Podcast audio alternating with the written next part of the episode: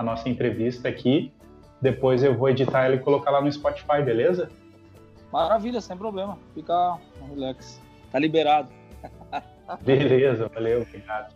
Cara, a primeira pergunta que eu tenho para te fazer, Anderson, é como é que tu tá encarando esse momento aí de, de isolamento social, trabalhando com música. Eu vejo que tu tem bastante esforço assim para poder continuar tá produzindo, continuar produzindo conteúdo. Eu vi que tu estava no estúdio recentemente produzindo também. Como é que está sendo esse ambiente assim com essa pandemia, com a música para ti, Anderson? Então, cara, é, eu costumo dizer que eu sempre, acho que até em outras entrevistas que eu dei, inclusive uma que você estava até junto, eu pego essas dificuldades aí e tento transformar em, em alguma forma de aprendizado. Não fico maluco, assim, total não, né? Então o que eu fiz? Eu procurei um, um, um amigo e antigo professor para estudar, que é um cara que, no, que mora em Nova York, que é, o nome dele é Chico Pinheiro, a gente conseguiu retomar isso. É, então, voltando a estudar com, de uma maneira muito pesada, digamos assim, de uma maneira incisiva, né? Com os trabalhos, eu, graças a Deus, eu não posso reclamar porque pintou é, coisas para produzir que eu nem esperava, para ser sincero. É, e também a oportunidade de, assim como eu tô tendo a oportunidade de voltar a estudar com esse cara, mesmo ele morando em Nova York, eu tá produzindo coisas que grandes amigos que a gente não tá podendo se ver, mas está podendo participar. Por exemplo, eu estou produzindo, produzi agora um grupo gospel de samba, no qual participou vários amigos, músicos, é, sei lá, é, o Peu Cavalcante participou. Uh, é, quem mais? O Fabinho Vioto, um monte de gente participou.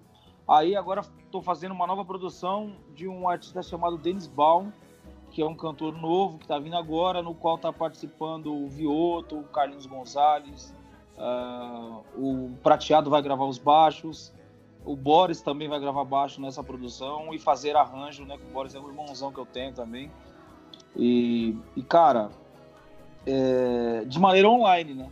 porque a gente tem que se reinventar cada vez. Não adianta a gente ficar tipo, pô, é, é, tá rolando uma pandemia, o bicho tá pegando, mas graças a Deus a gente conseguiu construir um, um, um como fala, um chão, né? Uma forma de, de, de, trabalhar que a gente possa manter, depende das dificuldades, né?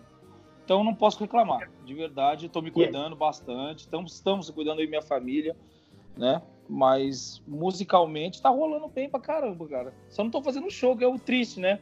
Não tenho contato com a galera, a galera que, que admira o trabalho da gente, mas tudo certo. Bacana, Anderson. E é essa experiência de fazer música de casa, isso, tu já tinha vivenciado alguma vez isso? Produziu algo que tu estava em São Paulo, o outro estava no Rio de Janeiro. Tu já teve essa vivência de produzir músicas nesse, nesse ambiente, assim?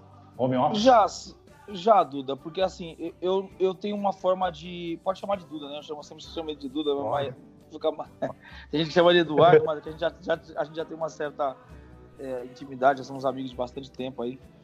Enfim, cara, eu já faço isso porque, primeiro, eu gravo muito, assim, sempre fui muito requisitado para gravação. Então, tenho amigos que gravam aí no sul e eles mandam para eu cobrir as guitarras e violões aqui em casa. Aí eu gravo muito sertanejo de outras galeras, Aí pintou também coisas de. a galera tá usando muito, o que eles chamam de VS. E aí fazem em algum lugar, lá, Curitiba. Tem um amigo meu, produtor de Curitiba, chamado Glauber. Ele faz lá, manda para eu cobrir. Aí tem outro percussionista aí que é Marcelo Brigadeiro, o nome dele. Ele é de. Ele tá em. Acho que é, não é Joinville. Bom, enfim, eu não lembro direito o local que ele tá aí do sul aí ele, ele, faz muito show, ele trabalha com uma banda que, que, faz bastante show, aí ele faz as produções e manda para mim. Então, assim, tá, tá relax, eu sempre fiz isso e, e, eu sempre faço press. Eu não tenho dúvida daquilo que eu vou fazer. Tipo, eu pego e já levo pro estúdio pronto. Muita coisa, tipo, ah, eu fiz o arranjo da música X, é, vou chamar, já tenho na, vem na minha cabeça os músicos que eu quero que participem, porque eu quero aquela sonoridade do músico e tal, e já levo para eles, ó, gente, vai ser assim, assim, assado, o andamento é tal, e, e vamos que vamos. Não tem aquele negócio de chegar no estúdio e ver como vai rolar. Eu não gosto de fazer música é com possível, dúvida. E é possível ter a mesma qualidade que tu tem no estúdio com os equipamentos que tu tem na tua casa? Ah, é porque a gente já tem uma estrada boa, né? A gente já sabe bem o que funciona. né? Então eu tenho uma super placa de áudio, monitores da mais alta qualidade aqui e os equipamentos, né? E aquilo que não vende, né? Que eu falo para todo mundo que são as mãos, cara. Né? Se às vezes nego te pergunta o que, que você usa, que instrumento você usa, o que, que você faz, e você, eu falo na maior naturalidade, uma tranquilidade, é tudo, indico tudo, tipo de corda, tipo de instrumento, mas é, as mãos não vendem, né, cara? As mãos e o que a gente aprende que tá aqui é, é só estrada, não tem jeito. Tem que, tem que correr atrás certo. mesmo. E Anderson, uh, tem programas de fofoca aqui no sul do país que afirmam certo. Anderson Correia não é mais pagodeiro, é sertanejo. Confirma essa informação. então, na realidade eu sou da música, cara. Porque assim, imagine a mistura que é a minha cabeça e como eu vejo música. Eu trabalho com samba e pagode desde 93. Eu tenho 36 anos, cara. Então eu era molecaço, comecei a tocar. Aí trabalhei é, o samba 90 todo e nesse momento eu não trabalhei com ninguém de super nome, né? Acompanhei alguns artistas que foram de maneira, como eu falo, freelancer mesmo, que foi o Marquinhos Sensação, mas eu não fazia banda pro Sensação nessa época, tipo, eu falo entre 93 e 99, tá? Aí acompanhei o Marcelinho do Sem Compromisso, o Sem Compromisso estava no auge, mas em trabalhos deles paralelos. Aí passa-se para o ano 2000 e eu, eu continuo trabalhando com esse, mas de uma maneira mais é, grandiosa, digamos assim. Foi onde eu ingressei em, em, com artistas que trabalham de maneira nacional e, e assim, cara, eu, eu, eu nasci em berço, em berço sertanejo. Meu pai sempre ouviu muito isso. Eu tinha muitos discos de vinil em casa. Então, assim, antes desses, de 93, desses esses 10 anos que antecederam o ano de 93, eu nasci em 83, eu nasci e só lembro do meu pai ouvindo música sertaneja. Mas sertanejo raiz de verdade, né? Tipo, aqueles de, de roça, né? Tinha um Carreiro Pardinho, Zique Zeca, essas coisas. O mais moderno que a gente ouvia era Zezé de Camargo e Luciano, Chitãozinho Chororó e Leandro Leonardo. Então isso já, já tinha na minha raiz, que foi o que me levou a tocar. Eu quis, a primeira música que eu aprendi foi a música sertaneja. Só que eu gostava demais do lance do swing, da forma que, que o samba fazia. E quando eu descobri o grupo Sensação, em 92 eu descobri o, o grupo Sensação, ouvi um disco chamado Trem Brasil. Fiquei maluco, cara. Comecei a ouvir, ouvi um cara lá, o Marcos Arcanjo, que até hoje é meu amigo, hoje, graças a Deus, meu amigo particular. A gente, às vezes, quando eu posto uma coisa, ele posta, a gente vai se comenta, se fala quando se encontra, é, é uma festa. E então, e aí 2000 é, eu firmei, entrei em várias bandas, Atitude, é, Atitude 4, Nuance, Na Hora, na hora H, é, Doce Encontro. E aí entrei no Belo, fiquei um, é, um período de 3 a 4 anos, saí, fui pro Raça Negra. Do Raça Negra eu, vou, eu fui pro Doce Encontro, voltei pro Belo. Entrei no, no, no Gigantes do Samba, trabalhei com o Alexandre, com o Alexandre com o Luiz Carlos e com o Belo, com, com o Luiz Carlos pela segunda vez. E em 2015 eu assumi a direção musical do Belo. Trabalhei com ele a, até novembro, outubro de 2019. E tinha um projeto que vinha ardendo dentro de mim, cara. Porque assim, eu costumo dizer que eu não sou de um segmento. Eu gosto de dizer que eu sou da música, porque eu eu eu estudei eu, eu estudei com meu pai as primeiros, os primeiros acordes Aí depois conheci o pagode, fui estudar com, com um cara que era um, um violonista e guitarrista super influenciador, assim, na época que eu comecei a estudar, que chamava Fernando Siqueira. Ele tocava com um grupo chamado Pé de Moleque. Um cara fenomenal, assim, que me mostrou muitas coisas. Aí conheci o Elton Meirelles, que era o guitarrista de Sensação. O carequinha lá que todo mundo fala, toca pra Dedéu, que era do grupo, ele era capa, depois virou, ele era banda, virou capa, enfim. Aí fui aprender, toquei guitarra, aprendi, comecei a aprender a tocar guitarra com ele. E, e aí conheci o jazz, cara. Entendeu? Então, assim, eu to, toco samba desde 93. Em, em 2000 eu comecei a estudar guitarra, porque eu não, eu não tocava guitarra é, é, de maneira veemente, assim mesmo. Eu, eu, estudava violão como guitarrista, mas eu não tinha o instrumento guitarra. Então, em 2000 eu comprei uma guitarra, por, por influência do Elton mesmo. Comprei uma guitarra daquelas que a gente chama de semiacústica conheci o George Benson, essa galera toda. Comecei a estudar jazz, mas eu, em 2019, já passando tudo que eu já havia passado, eu comecei a fazer shows com Belo no, no, mundo inteiro, porque a gente fez, acabou fazendo uma tour gigante em vários países.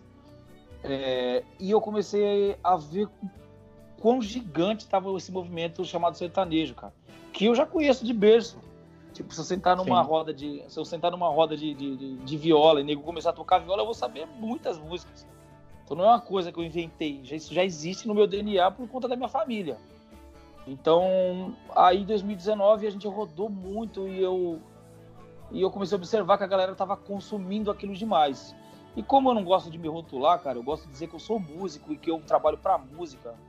Inclusive quando eu faço arranjos, eu não raramente eu vou pesquisar alguma coisa é, no sentido de, do, do pagode em si. Eu sempre pesquiso coisas fora para atribuir isso ao som do samba e do pagode que eu amo de paixão, que me deu tudo que eu tenho é, eu comecei a observar que a galera estava consumindo demais. Então, eu terminava de fazer um show com o Belo em qualquer estado do país.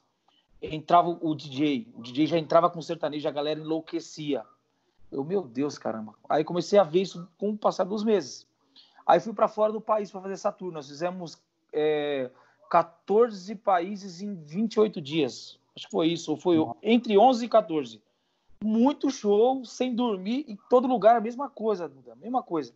Terminava o show, a galera cantando sertanejo loucamente, Marília Mendonça e, e Gustavo Lima e não sei o que. Eu falei, gente, eu acho que eu preciso fazer algo inovador, que eu goste, que seja musical e que eu seja dono. que eu acho que é uma coisa que eu, que eu puxei meio que da minha mãe, assim, cara. Eu sempre gostei de encabeçar as coisas, né? Tanto na escola, quando, quando menino, como quando eu passei para adolescência, que eu encabeçava meus grupos de amigos, sempre eu estava liderando aquilo ali. E, e aí as coisas foram, foram me levando para isso na música também, porque eu trabalhei com Nuance, fui diretor musical do Nuance. Aí trabalhei com, com, com, é, com Doce Encontro, eu e o Thiago fazíamos as, várias coisas juntos. Uh, mesmo que ideia, com o próprio Éder. É, no Na Hora H fui diretor musical. É, aí entrei no Belo, trabalhei como músico, aprendi muita coisa com o prateado, muita assim, fiquei observando, vendo tudo aquilo. Ele saiu, é, depois que eu voltei, aí trabalhei um tempo com o Boris, que era o diretor, aí os caras me chamaram para assumir a direção do nada. Foram, me ligaram, cara, você conhece tudo do repertório do artista, a gente quer que você faça essa direção. Eu, eu a única coisa que eu impus na época, para que todos que vão ouvir isso entendam, é que o Belo voltasse a ser Belo, velho.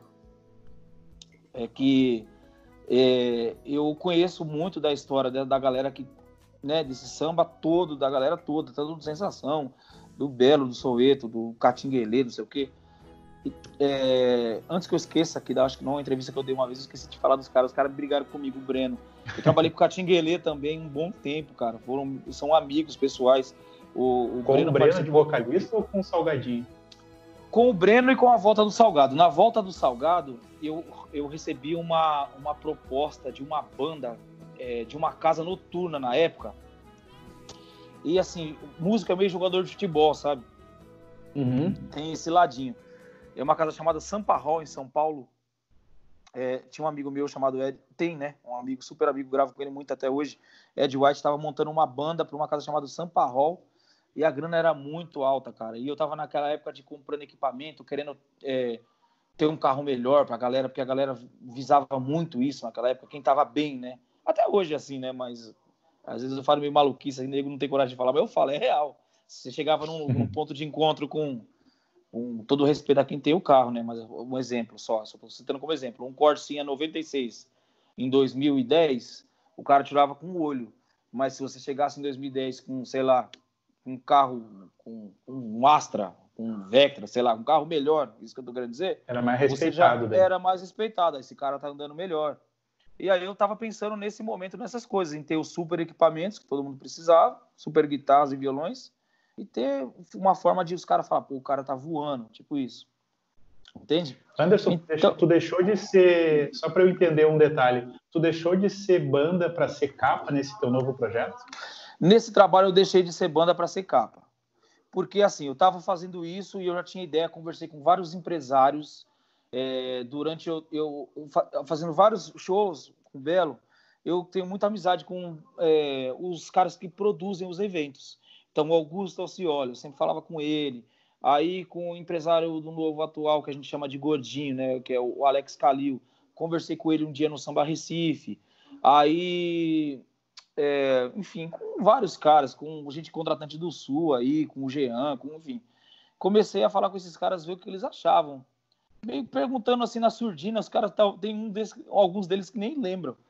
falo, mano, o que vocês acham? Vocês acham que é legal o lance do sertanejo? E, e, e eu tomei como inspiração uma banda do Sul, que não sei se é do, é do sul do Rio Grande do Sul, é de Porto Alegre, que vocês dividem essas coisas, não sei como é que é isso.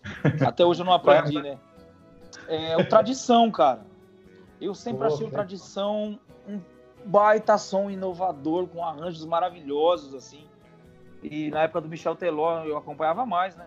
Aí eu falei, cara, eu acho que eu posso fazer uma parada dessa. E chamei é, alguns amigos para fazer, um menino novo, com sangue novo, que eu costumo dizer com sangue no olho, querendo fazer muita coisa, que eu tenho que até segurar o freio dele para ele parar de fazer tanta coisa. E dois músicos meus já amigos meus, veteranos, é, um deles fez faculdade comigo de música, que é um pianista, o outro é irmão dele, que é percussionista, e eles estavam super afim, expliquei qual era a ideia, qual era a ideia, né, para já deixar claro. Montaram uma banda que tocava os principais hits da, do, das plataformas de streaming. Então, como que eu montei isso? Eu entrei em todas as plataformas de streaming, mas todas, cara, todas mesmo. Foi uma pesquisa de uns, uns dois meses, vendo o que, que era o repertório que estava batendo recordes, assim, explodindo na boca da galera. Montei um repertório e uma história curiosa, rapidinho. O cantor é um menino que o pai dele foi motorista do Belo num show, um shows, né, de 2011. Ele me apresentou o filho dele, o filho dele tinha 12 anos, que é a mesma idade que eu tinha quando eu ingressei a tocar samba e pagode. Aí ele falou: pô, meu filho canta muito bem, ajuda ele, que não sei o quê. O cara viu um adesivo meu, que eu usava um adesivo no, no, no fundo do meu carro, aquele adesivo fé do André Valadão. E o cara era da igreja e viu em mim uma pessoa que ele podia conversar, porque ele viu na cabeça dele que, poxa, os caras são bem bagunceiros, que a gente zoava bastante, mas aquele ali eu posso chegar nele que ele vai entender o que eu vou falar. Me falou do filho dele, me passou o contato, eu comecei a mostrar para esse menino o que fazer. Escuta esse cara, faz é, o que esse cara está fazendo, vai por esse repertório, é, aprende a tocar tal coisa. Nove anos, Duda. Ninguém sabe disso, né? Nove Verdade. anos eu, eu lapidando ele. Aí, quando eu falei, cara, vou fazer isso, eu não ia sair da banda até então. Falei, não vou sair da banda, vou fazer essa parada e vamos ver o que acontece. Só que, como um relacionamento de. de como um relacionamento normal de, entre casal, é um relacionamento, relacionamento profissional, assim. Então, eu, eu e o Belo, a gente fazia muita coisa junto. Aí, mano, se tinha uma festa de uma academia que a Graciane ia, ele ia cantar, eu ia junto. Então, eu era colado com esse cara 24 horas por dia. Eu, eu não tinha vida. Eu vivia por Marcelo Pires. E aí pintou um empresário na parada, um cara que viu que o que eu estava fazendo, o que eu estava criando do zero. E quando esse menino que eu lapidei nove anos cantou para esse cara ver, esse cara ficou alucinado. Falou, não é possível Bacana. que esse moleque canta desse jeito, porque é um moleque assim impressionante. Eu, eu tô falando isso que ele, inclusive, ele tá morando aqui. É, minha casa são três pavimentos e a primeira casa é a casa que a minha mãe morava, que a minha mãe hoje mora no interior, é minha, a, a, casa que eu moro, os dois pavimentos de cima, e ele mora na casa de baixo onde minha mãe morava. Então, é São Paulo, capital? São Paulo, São Paulo. É, na realidade, aqui é ABC Paulista, né? Uhum. No ABC que, que eu estou. É, não é São Paulo capital mesmo, não. É ABC, mas assim, é, 30 minutos daqui hoje, né? Com, com as obras que eles fizeram, enfim. Aí, cara, eu vizinho. Esse menino... Oi? Ele é teu Entendi. vizinho, praticamente. Ele é vizinho. É, hoje ele é meu vizinho. Eu botei ele aqui, inclusive, para quê? Agora eu não tô lapidando ele musicalmente, eu tô lapidando ele como um caráter, como se comportar, como responder às pessoas, como, é, como se comportar artisticamente também, né? Que é uma coisa que eu às vezes tinha que desenvolver, cara, com outros artistas. Tinha que falar pro cara, fulano, para não falar nomes aqui, muitos deles eu tinha que falar, fulano, fala isso, fulano, fala aquilo, ó, vai por aqui, vai por ali, é, é, vamos tocar isso, vamos tocar aquilo não, sabe? E eu já acostumei a fazer essa parada e fazia com o maior carinho, faço com o maior amor até hoje. E aí peguei ele e, e ouvi, mano. Quando eu ouvi esse cara, esse moleque cantar, que já tava, tinha feito 20 anos, 9 anos depois, eu vi ele cantar e falei, meu Deus, esse moleque tá cantando muito, é a hora de eu fazer meu projeto. E comecei a fazer. Fiz duas músicas inéditas, é, foram duas músicas inéditas e um bloquinho com algumas covers, assim. Três ou quatro músicas cover. Mas quando surgiu essa tua ideia, Anderson, tu tava no Sim. Belo ainda. No Belo, trabalhando, no Belo. trabalhando no Belo, fazendo a direção Isso do Belo. Daqui a uns dois anos para trás, mais ou menos? Uns dois anos para trás. A vontade, a, a, vontade começou em 2018 de eu montar algo para mim. Em 2019 eu comecei a desenvolver isso, né? É, assim, em 2017, 18, foi 18, gente? Ou foi 17? 17. Nós fizemos, é, nós lançamos dois projetos que eu considero vitoriosos demais, né? Que eu criei, tive a honra de criar, que foi o Belo Concert e o Belo Dia e o Belo Experience. Que o único que não rodou muito foi o Belo Experience porque era muito parecido com o Belo Concert. Então a gente resolveu dar continuidade nesses dois que a gente julga que são os vitoriosos, né? Que a galera absorveu muito bem. Então, é, o Belo Dia era uma coisa mais farra mesmo, né? Então, fazer repertório, cantar de tudo e, e, e fazer o entretenimento da galera, ouvir coisas que o Belo não tinha costume de fazer, né? Com outros, de outros artistas, porque ele é um profundo conhecedor de música, assim, do samba, cara. Ele conhece tudo de samba, não só de samba, mas de muita coisa de MPB. Ele é um, ele não é, ele não tá de bobeira, como eu costumo dizer. E no em concert era cantar os, os grandes sucessos que ele não canta de jeito nenhum. Tipo, que você fala, vai, vamos cantar isso. Ele não canta, ele não cantava. Eu falei, cara, mas se a gente fizer um projeto que você não cante, não faça o que a galera se emocione, não vai ter uma identidade, uma característica. Então, montei todo o show, todo o repertório, busquei arranjos que estavam lá atrás, é, fui atrás de, de, DVDs dele, de muita coisa a gente montou e foi vitorioso pra caramba. Só que em 2019... E tu se sentiu mais à vontade, né, Anderson, nesse projeto Belo em Concert, porque tu pôde uh, não trazer só pagode, mas muita MPB, muita música Exato. clássica do Belo que ele nunca tocava, lá do B também, né? Entendeu? E, e, sempre visando o povo, assim. Que eu, sempre, que eu, sempre que eu fiz algo, eu sempre falei isso. Os olhos da gente tem que ser os olhos do povo. Então, eu, eu por diretor, como sendo diretor musical, eu recebia, eu recebo até hoje, muita mensagem de, de, de, de fã-clube, porque tem gente que não, não quer aceitar que eu saí da banda. Tipo, essa semana mesmo nós fizemos dois eh, programas, dois programas foram reprisados, né? Que é o Música Boa, que passava no Multishow, passou na Globo, e o Danilo Gentili eh, foi reprisado acho que ontem ou antes de ontem. E, meu, que eu recebi de, de mensagem de gente que, que fala, meu, como você faz falta, que não sei o quê, ou que não acredita é que eu saí é, muito feliz, eu fiquei muito feliz porque você vê que foi um, um trabalho vitorioso. Só que aquele negócio, às vezes você trata muito bem uma pessoa que você gosta muito, mas a rotina e o dia a dia acaba ocasionando um desgaste.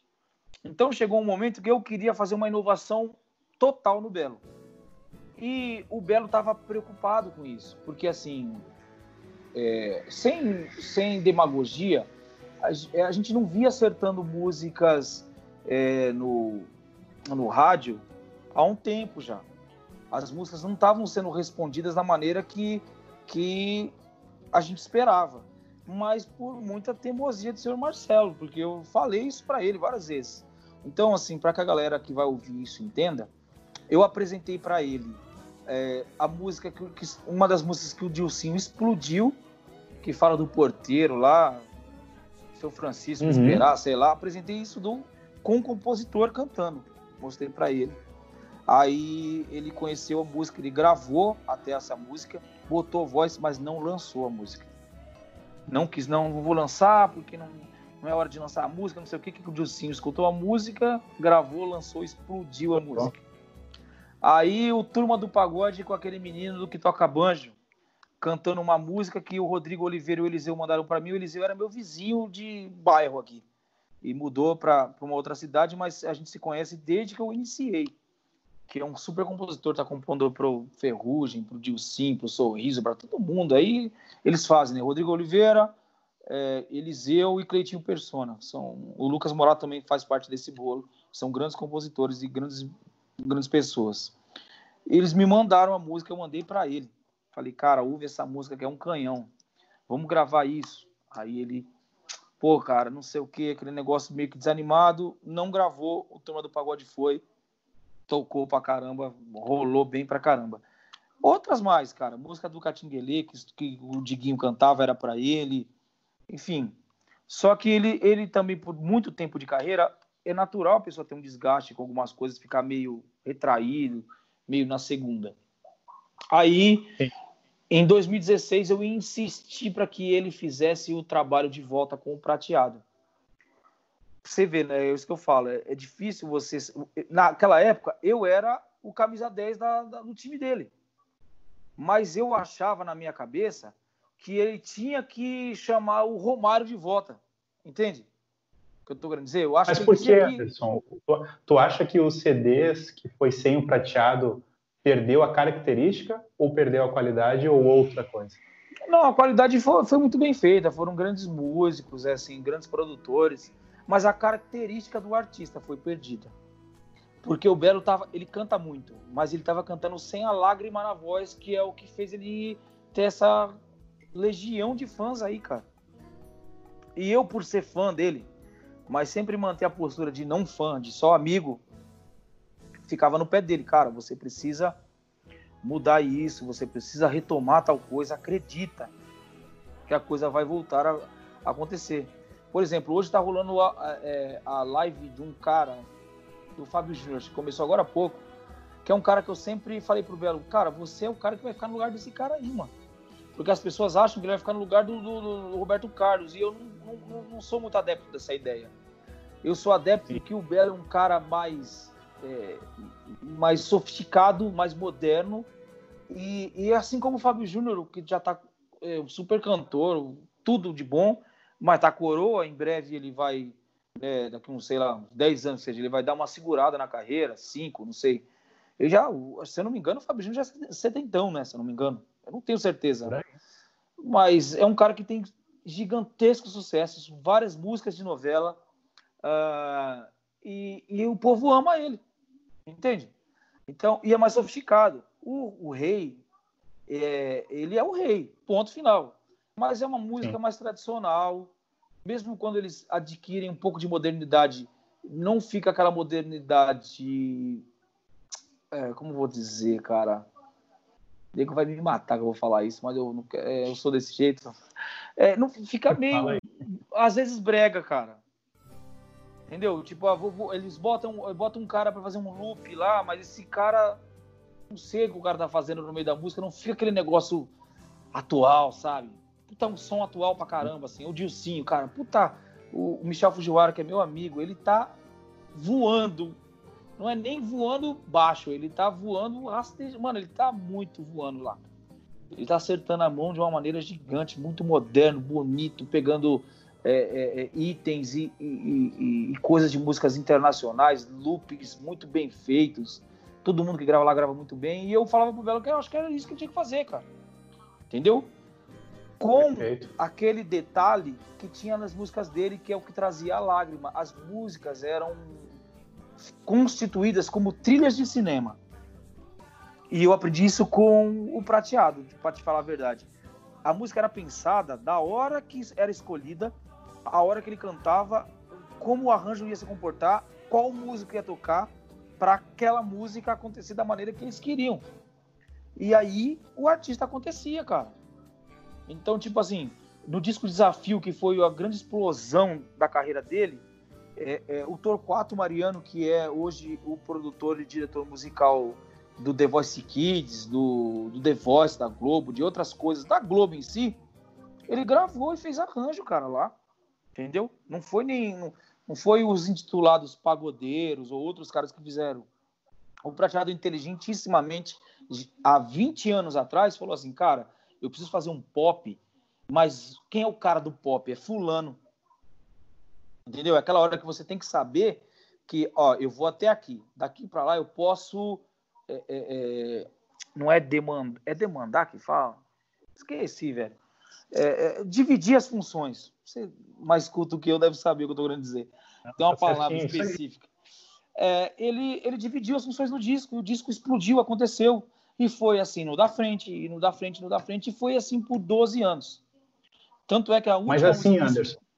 Diga. Não, não, não querendo ser o advogado do diabo, tá? Mas a gente vive numa, viveu uma época que era lançamentos de CDs. O Belo até Sim. recentemente admitiu em algumas entrevistas que ele não estava acostumado com essa história de hit, de lançar uma música, e sim, sim. um CD. Tu não acha que essa dificuldade dele de entender que o mercado mudou, de repente isso fez limitar ele a não lançar hits e sim sempre querer lançar o CD, lançar o disco? Então, cara, é assim, ó. Eu comparo o Belo com a seguinte coisa. Ele não é puxa-saquismo. Eu trabalhei com ele um tempo inteiro, conversei com ele sobre assuntos particulares e musicais. O Belo é o cara que o que ele canta funciona. É igual você pegar uma bola e você jogar no pé do, sei lá, sei lá, do Cristiano Ronaldo, assim, cara, faz alguma coisa com essa bola.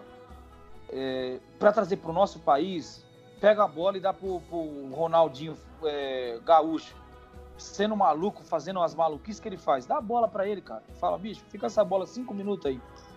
Entendeu? É, é sucesso. Então, o que, o que o Belo precisava é ter acreditado em algumas músicas que a gente indicava para ele, porque a gente estava na rua, o Duda. O Belo é um cara que ele vive, vive para a família e para os cachorros, cara.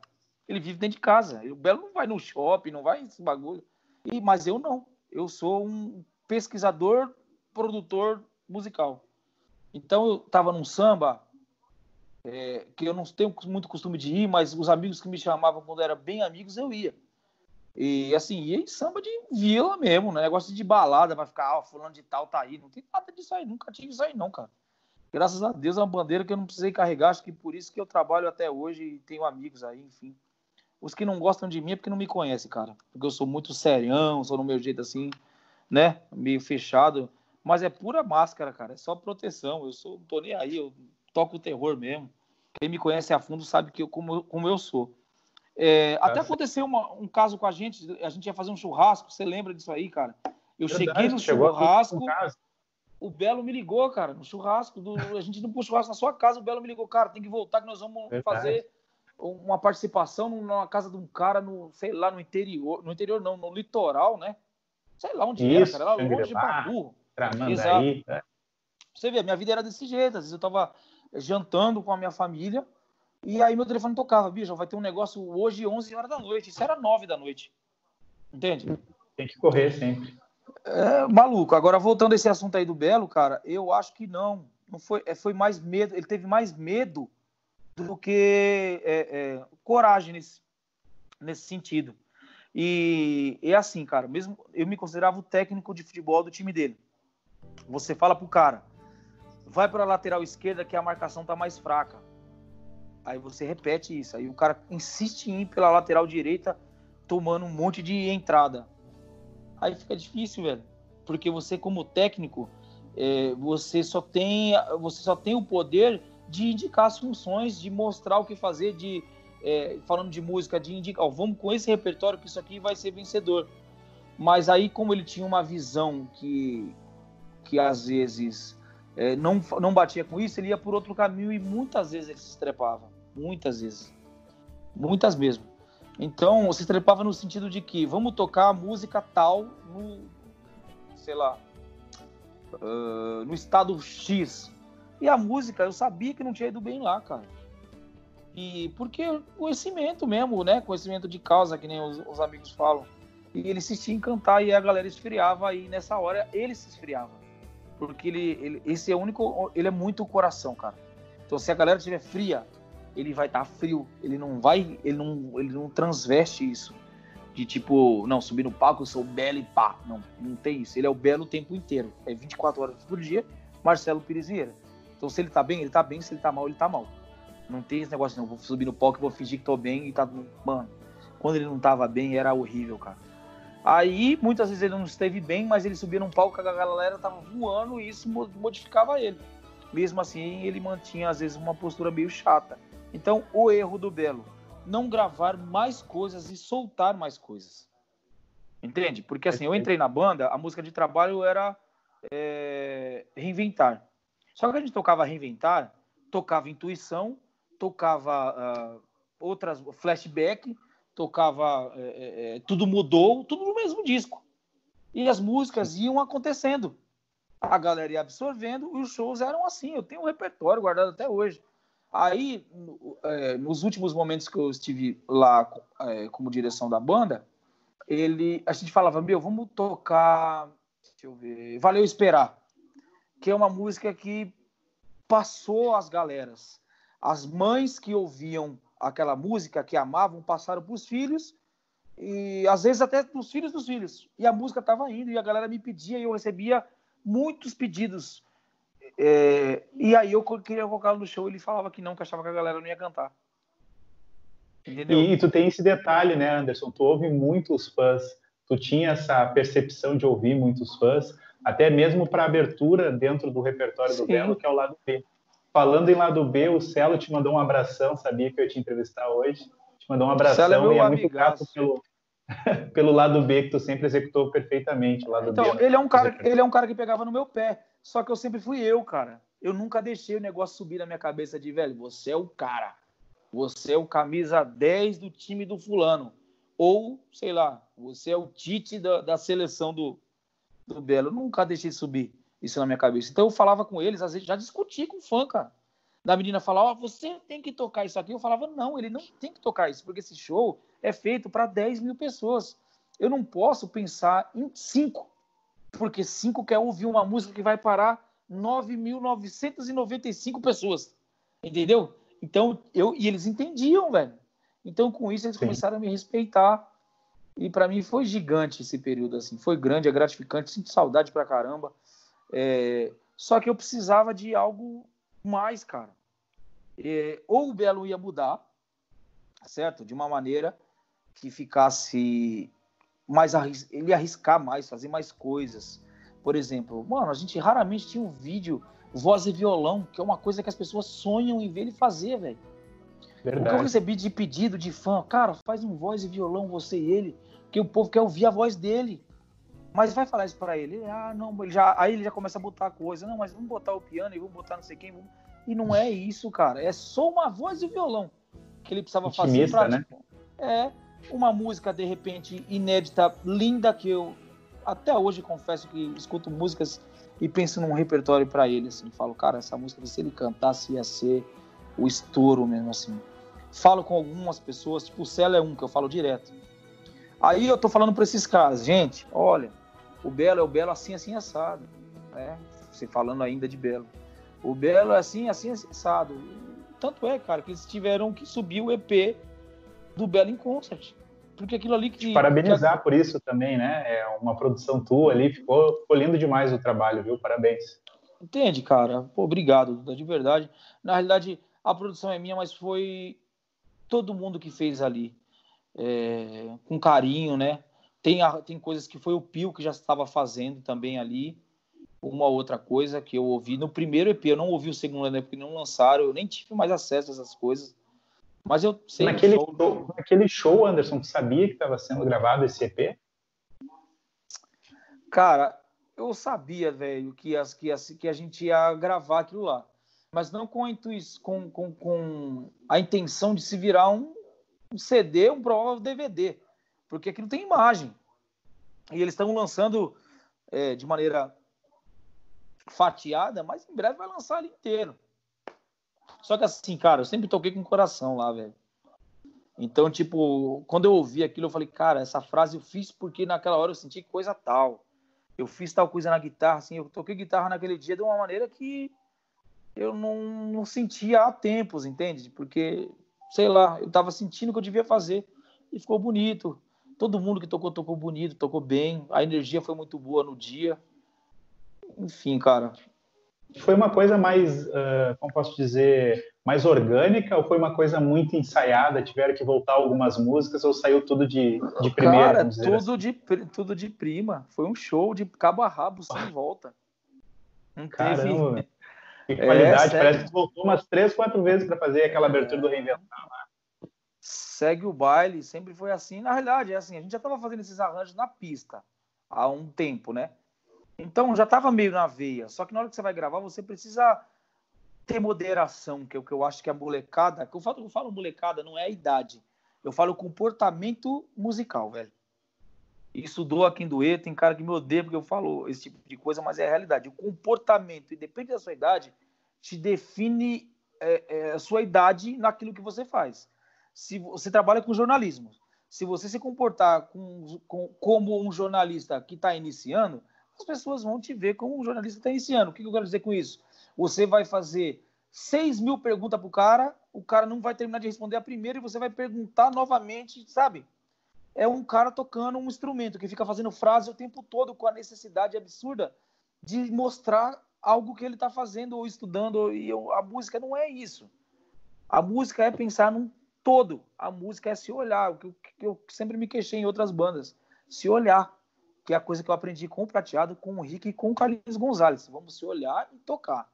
Então a gente se olhava e tocava. Eu gravei com o Carlinhos, com Gonzalez.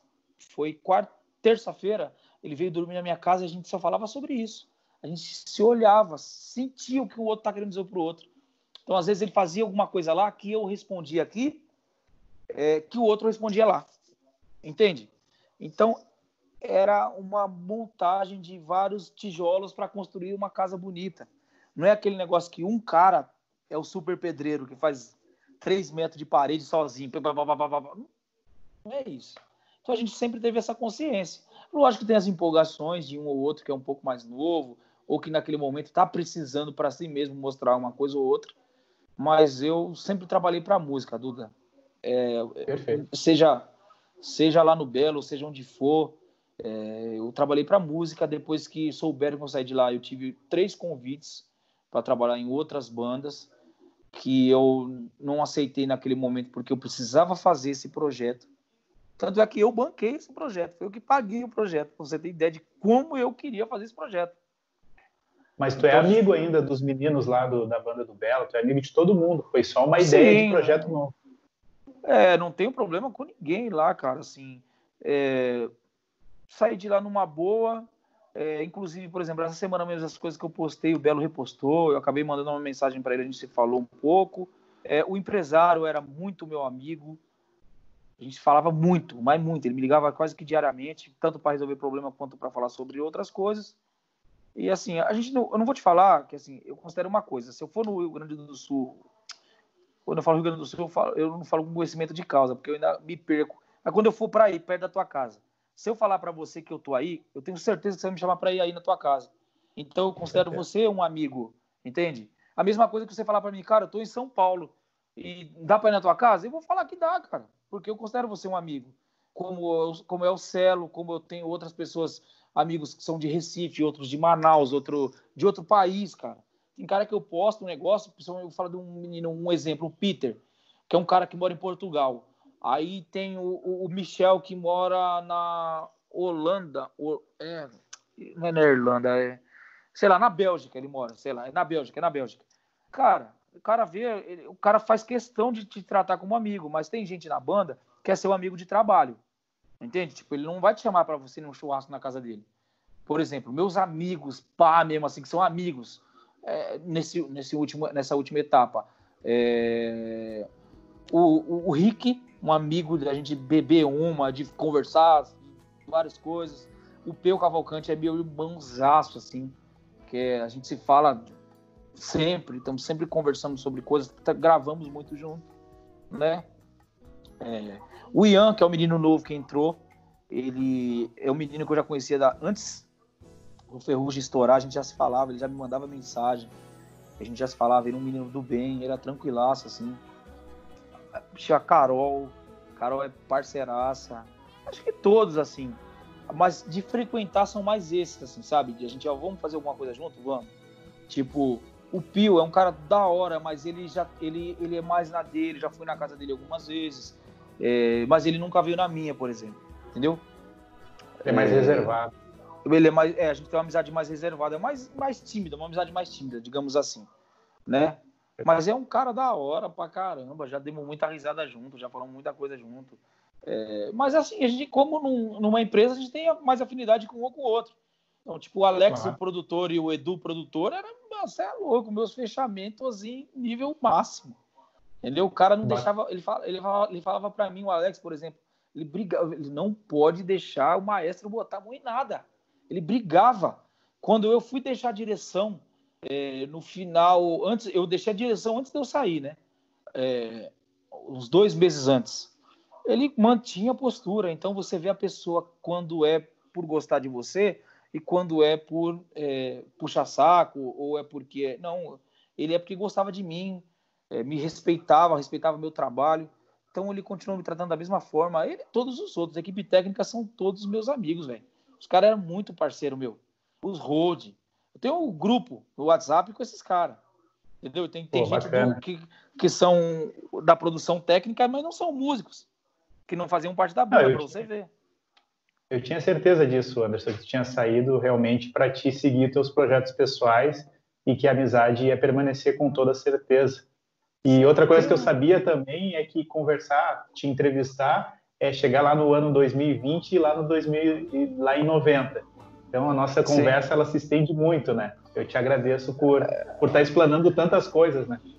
É, porque se acontece, Duda, assim, eu me sinto em casa falando com você. Para mim eu tô tranquilo, eu tô na, tô na sala da minha casa é, e tô falando com uma pessoa que eu admiro, que eu respeito, que já me ajudou também em outros momentos que eu precisei, né? dar uma, uma, um upgrade, digamos assim, nas minhas redes sociais, que você mesmo me cobrava, falava, cara, mas você tem que mexer com isso, que você tem um trabalho bonito pra caramba, e as pessoas precisam conhecer e tal. E você pegou muito no meu pé para isso, então eu me sinto à vontade. Não é aquele negócio de vamos dar uma entrevista para um cara e o cara já vai fazer na má vontade. Como eu fiz uma Sim. entrevista com aquele menino lá, amigo nosso, o, o, o, o Junior Belo.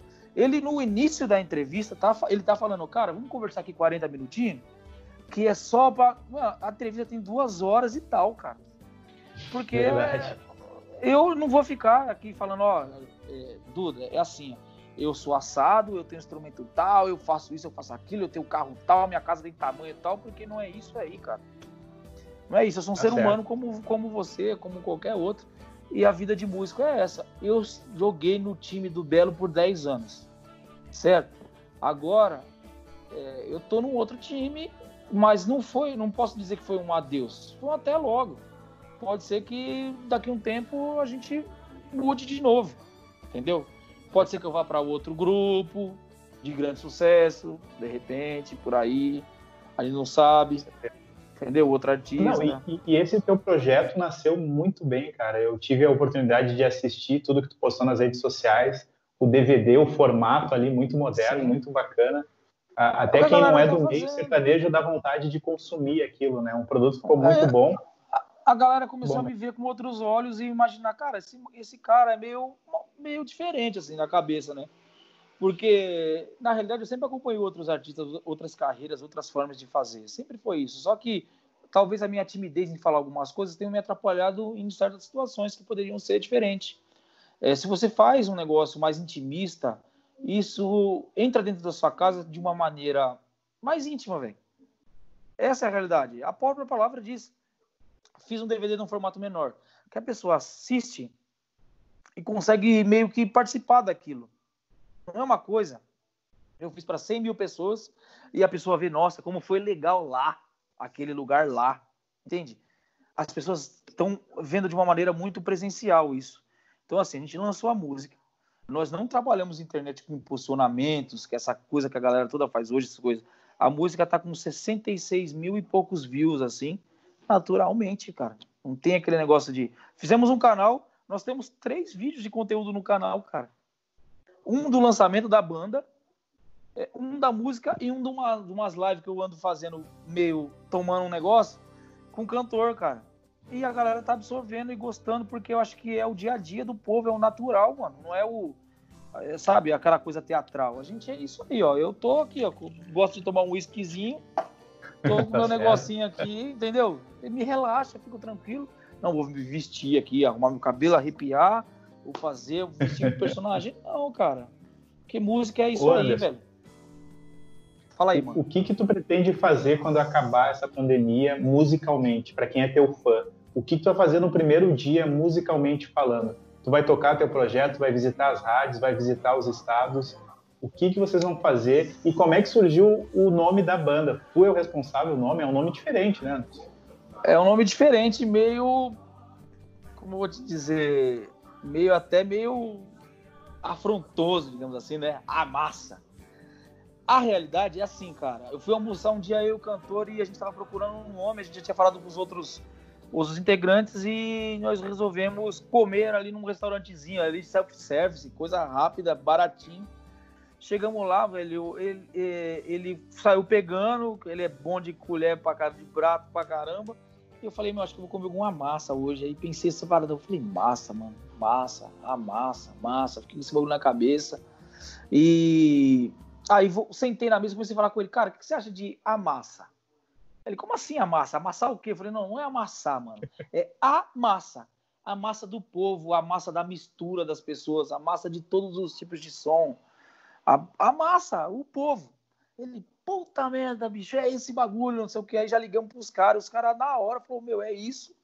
Tem que ser isso aí, porque tem a ver né, com o que a gente queria fazer. E mesmo que as pessoas levassem isso para alguma coisa de ingredientes de bolo, eu falei, gente, se alguém falar que é coisa de bolo, a gente fala, mas os, os ingredientes, os ingredientes se misturam para dar um bom formato, cara. E a gente vai misturar nossos ingredientes musicais e fazer a coisa acontecer. E a gente, no DVD, Duda, tem samba. Para você ter ideia. Tem samba e tem pop. A gente vai subir o DVD agora de maneira integral na, na, na, na no YouTube, no, nas redes. Só que o sertanejo chamou muito é, a gente postou a música e ele postou a música cantando e marcou alguns artistas, aí, tipo, por exemplo, o Belucci comentou, curtiu, é, é, o Bruno do Bruno Marrone é, curtiu, o compositor da música é um compositor que já fez músicas para o Safadão, para não sei quem, e o Safadão curtiu a música. Então, cara, é uma coisa que a gente não programou muito lá o que fazer, como a, a gente já sabia mais ou menos por onde ir, mas a música foi acontecendo, que é essa magia que eu acho que falta em, alguns, em algumas coisas que já que poderiam ter sido feitas dessa forma, né? E financeiramente, vamos pegar, vamos pegar a estrada pra caramba, assim, em nome de Jesus, cara. A gente tem, já tinha o plano de sair agora e mandar ver. É, qual que é a minha a minha grande preocupação é, a pensar de maneira empresarial? É, nós arrumamos um empresário que é uma pessoa que era que fazia o investimento. Mas assim, é fácil você falar para um cara, cara, bota o dinheiro aqui, bota o dinheiro ali. E o cara botar e pronto. Mas não é só isso.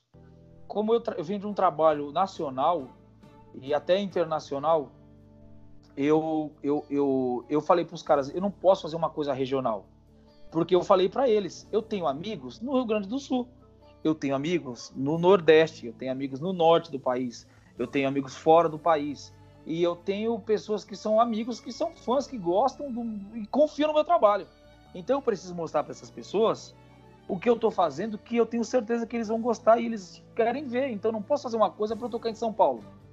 Então essa foi a minha. É, eu fiz toda a parte musical, repertório, integrantes, o que fazer, o nome. Eu fiz, cara.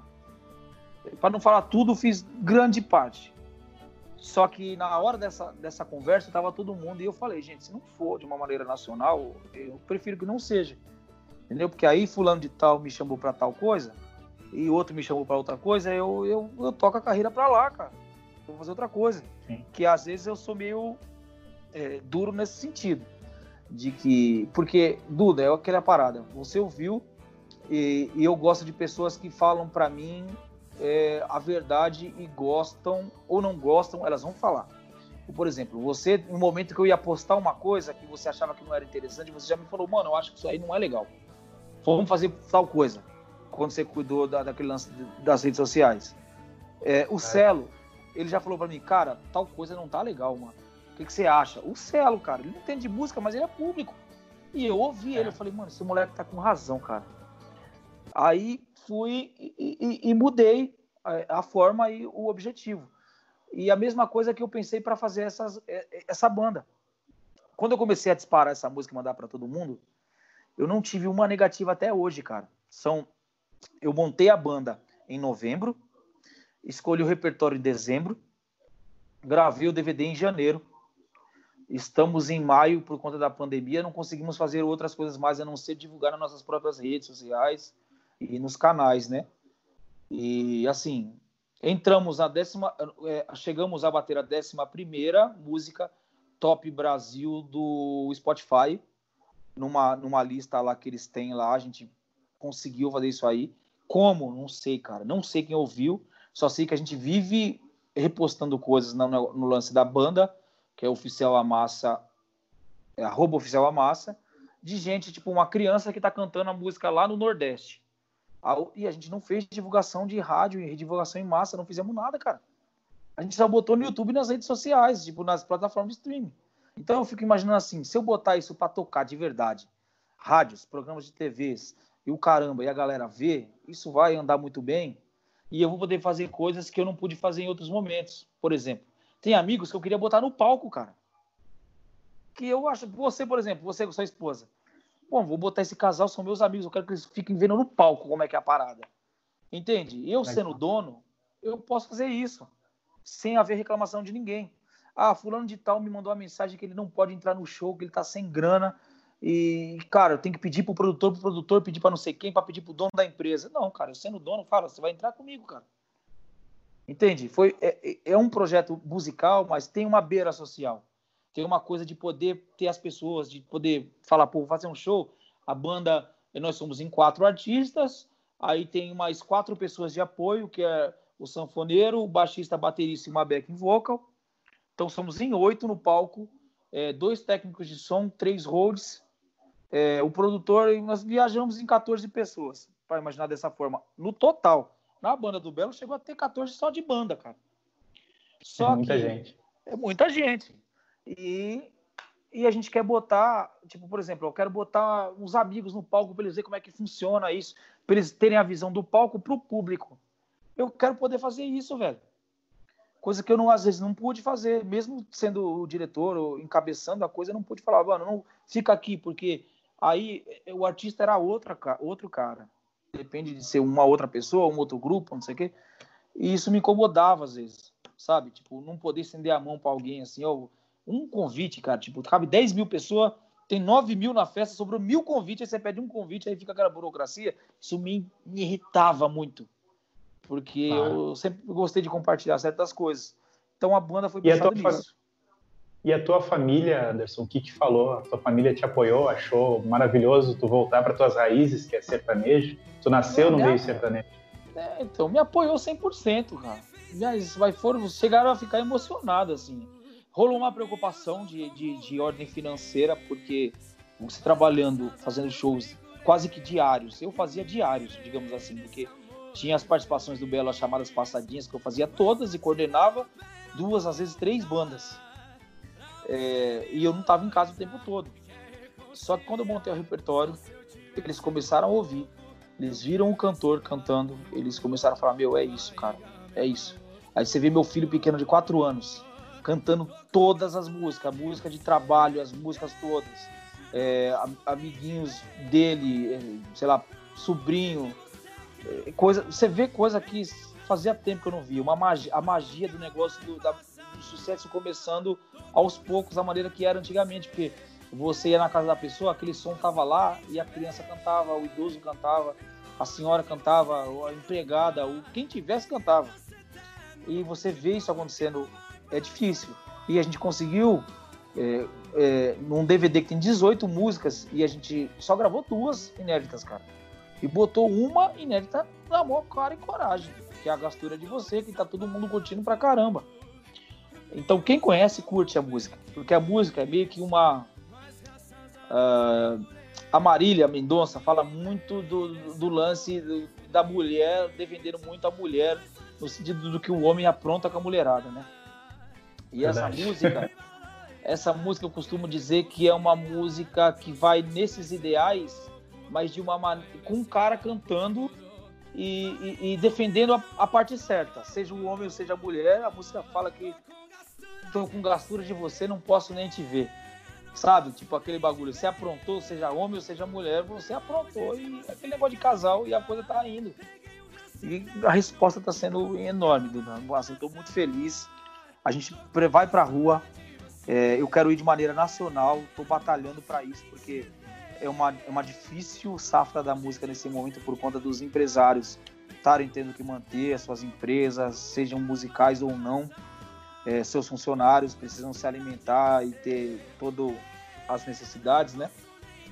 É, é, resolvidas. Então, assim, nós temos, graças a Deus, um investidor, um empresário, mas a gente tem a total consciência que podem pintar outras pessoas. No sentido de que, por exemplo, eu conheço um cara no Sul, sempre falo do Sul porque eu gosto muito do Sul, tem muitas pessoas que gostam de mim, aí eu sempre recebo o recado, enfim. É, tem um cara no Sul que ele tem um poder aquisitivo gigantesco, muito alto, e ele amou a música e ele vive me perguntando o que pode fazer para ajudar. E, e assim, é um provável é, sócio num momento mais futuro, depois passar isso, a gente se encontrar e mostrar tudo esse projeto para ele e ele ver. Porque, cara, todo mundo é assim, a gente depende um do outro, né? Não adianta, beleza, eu sou um cara que faço música de uma maneira um pouco não tão convencional e, e, e as pessoas gostam. Mas eu preciso de alguém que me ajude a botar isso na rua de maneira que as pessoas absorvam. Eu acho que se você mostrou, se você mostrar isso na sua casa, se já não tiver mostrado para sua mãe, para sua esposa, acho que o seu cunhado, foi seu cunhado que chegou aquele dia? Do, foi. Não sei se era foi. assim. É. Eles vão curtir. cunhado. Eu tenho certeza que eles vão gostar da música, porque é uma música que foi feita pro povo, entendeu? Pra massa. É isso que a gente pensou. Ok. Eu sou muito minucioso com o repertório, já tô escolhendo um repertório pensando no inédito, cara. Eu já ouvi aproximadamente umas 300, 350 músicas nesse período quarentena. Tô ouvindo mais, vivo postando com com compositores, me mandem. Tô escolhendo porque eu acho que. Acho não, tenho certeza que vou trabalhar com isso de uma maneira é, grandiosa ainda. E a gente vai ter muita entrevista para fazer e dar muita risada ainda com, essa, com esse lance do Amassa. Com certeza. Mandar, mandar um abraço E- pros caras todos, tá? Rapidinho aqui, antes que daqui a pouco você Ah. cansa de me ouvir. Que É o Marquinho da Paz, o Júlio Costa, que é o cantor, e o Mindo. E todo mundo que de maneira direta ou indireta faz parte né, do, do Amassa em si. Que é bem legal e todo mundo vai se divertir bastante. Vamos ver um outro Anderson, né? Um Anderson que dá risada, que vai falar no microfone, que toma um negocinho, que vai poder tomar sem ninguém ficar me enchendo meu saco. E me diz uma coisa, Anderson. ah, vocês vão fazer o caminho de que todo artista faz? Vai procurar uma gravadora? Vai procurar casas de shows? Ou vão, vão pelo caminho inverso? Vão começar a fazer shows independentes com o repertório de vocês e vai deixar acontecer? Então, na realidade, é, são dois caminhos que dá para se trabalhar de maneira é, é, não de maneira direta. Os dois dá para ir, por- exemplo, é o que eu tô querendo dizer. A gente não precisa só fazer shows ou só ir atrás disso aí, entende? A gente consegue fazer as duas formas. É, nós temos convicção e certeza absoluta que isso vai ser resolvido a partir qual- assim, a gente, como eu te falo, graças a Deus e as inspirações que ele permitiu que a gente tivesse, nós não tivemos nenhum tipo de negativa com, a no- com o nosso projeto, com a cara dos artistas, é, no sentido de que são pessoas muito boas para se trabalhar fonograficamente, tanto visualmente como não sei o quê, porque existe isso. Hipócrita de quem falar que não existe, sabe? Ah, não, existe sim. É, e, e tanto com o repertório. Então a gente vai conseguir trabalhar as duas formas, mas nós não vamos esperar uma acontecer para a outra acontecer. Nós vamos botar as duas para funcionar. Vamos falar com o dono da gravadora da Sony Music. Beleza, mas nós vamos ter show para fazer, independe dele estar junto com a gente ou não. Entende? E é o que a gente mais quer fazer. A gente já estava ensaiando. Eu gosto muito de ensaio. As pessoas não gostam muito, mas eu gosto muito, porque eu já levo tudo pronto. Gosto de resolver as coisas e ficar passando aquilo rápido. Tava tudo na mão já para ir para a rua. Mas aconteceu isso aí, né? Que de certa forma acho que Deus está é, é, mostrando para a gente o quão especial são as pessoas que estão do nosso lado, mas que a gente também depende de tomar conta dos, dos próximos, no sentido de que você tem que fazer algo para você pensando no próximo. Você não pode fazer só, pra, só pensando em você, entende?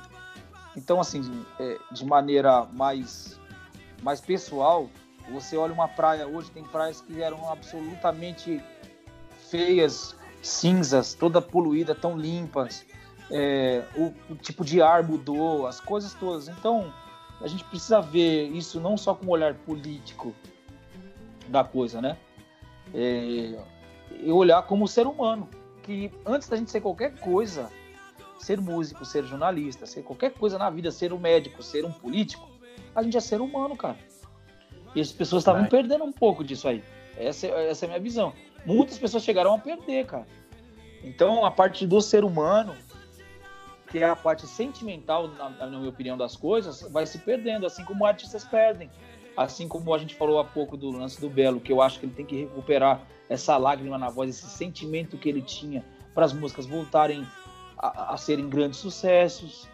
É, não que ele não. Ele canta sempre muito bem, muita. Sabe? Sei lá, puta cara. Mas falta esse. Acho que isso. Meu conselho como amigo, se ele me perguntasse, seria isso. E Anderson, me diz uma coisa. Tu tá acompanhando as lives? Eu queria a tua opinião como produtor. O que, que tu tá achando das lives que estão rolando no, no meio do pagode, porque tu tem propriedade para falar, porque tu tá acompanhando. O sertanejo, eu acho que nem precisa falar, porque o sertanejo parece para mim, como telespectador, que está há 10 anos na frente, porque existe uma estrutura por trás deles muito boa. Eu queria a tua visão como produtor nessas lives aí que está acontecendo, o que, que tu está achando delas, e também saber, já, já colocando outra pergunta, se existe uma chance de ligar uma câmera lá no ensaio de vocês, lá do, da massa, e, e jogar aí para a galera ver também a live de vocês. Sim, vamos lá. Eu vou falar dos dois assuntos. Acho que o sertanejo já está à frente dos outros movimentos musicais, independente do que vão falar de mim, há anos já. Sabe? Esses caras estão é, é, de maneira sonora, procurando mais qualidade, de maneira de palco, construção de palco, iluminação e tudo mais, é, sempre melhorando. Os DVDs deles são grandiosos, gigantescos, porque eles são muito detalhistas. As lives, o que está acontecendo de erro, é, na minha opinião, só do sertanejo, elas são, são todas muito sensacionais. No sertanejo, é obrigação cantar bem. Você não faz o sertanejo só porque vou fazer o sertanejo aqui, eu tenho dinheiro e vou fazer sertanejo. É, é obrigação cantar bem. Entendeu? Então não posso ser hipócrita porque eu vivo no meio disso. Então existem movimento, eh, vários movimentos musicais, mas muitos deles, assim, principalmente na minha opinião, o samba e, e, o funk são movimentos que o dinheiro fala muito alto, cara. Entendeu? Doa quem doer que estiver ouvindo.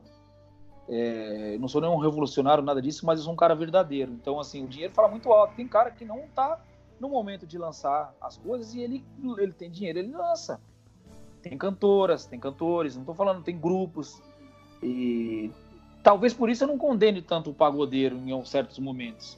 Tem coisa que você não pode fazer, cara. Não vou fazer uma live de um, com um grupo de, de, de, pagode que a coisa tá 100% é, é, é, fora do comum. Entende? É, profissionalmente eu faço.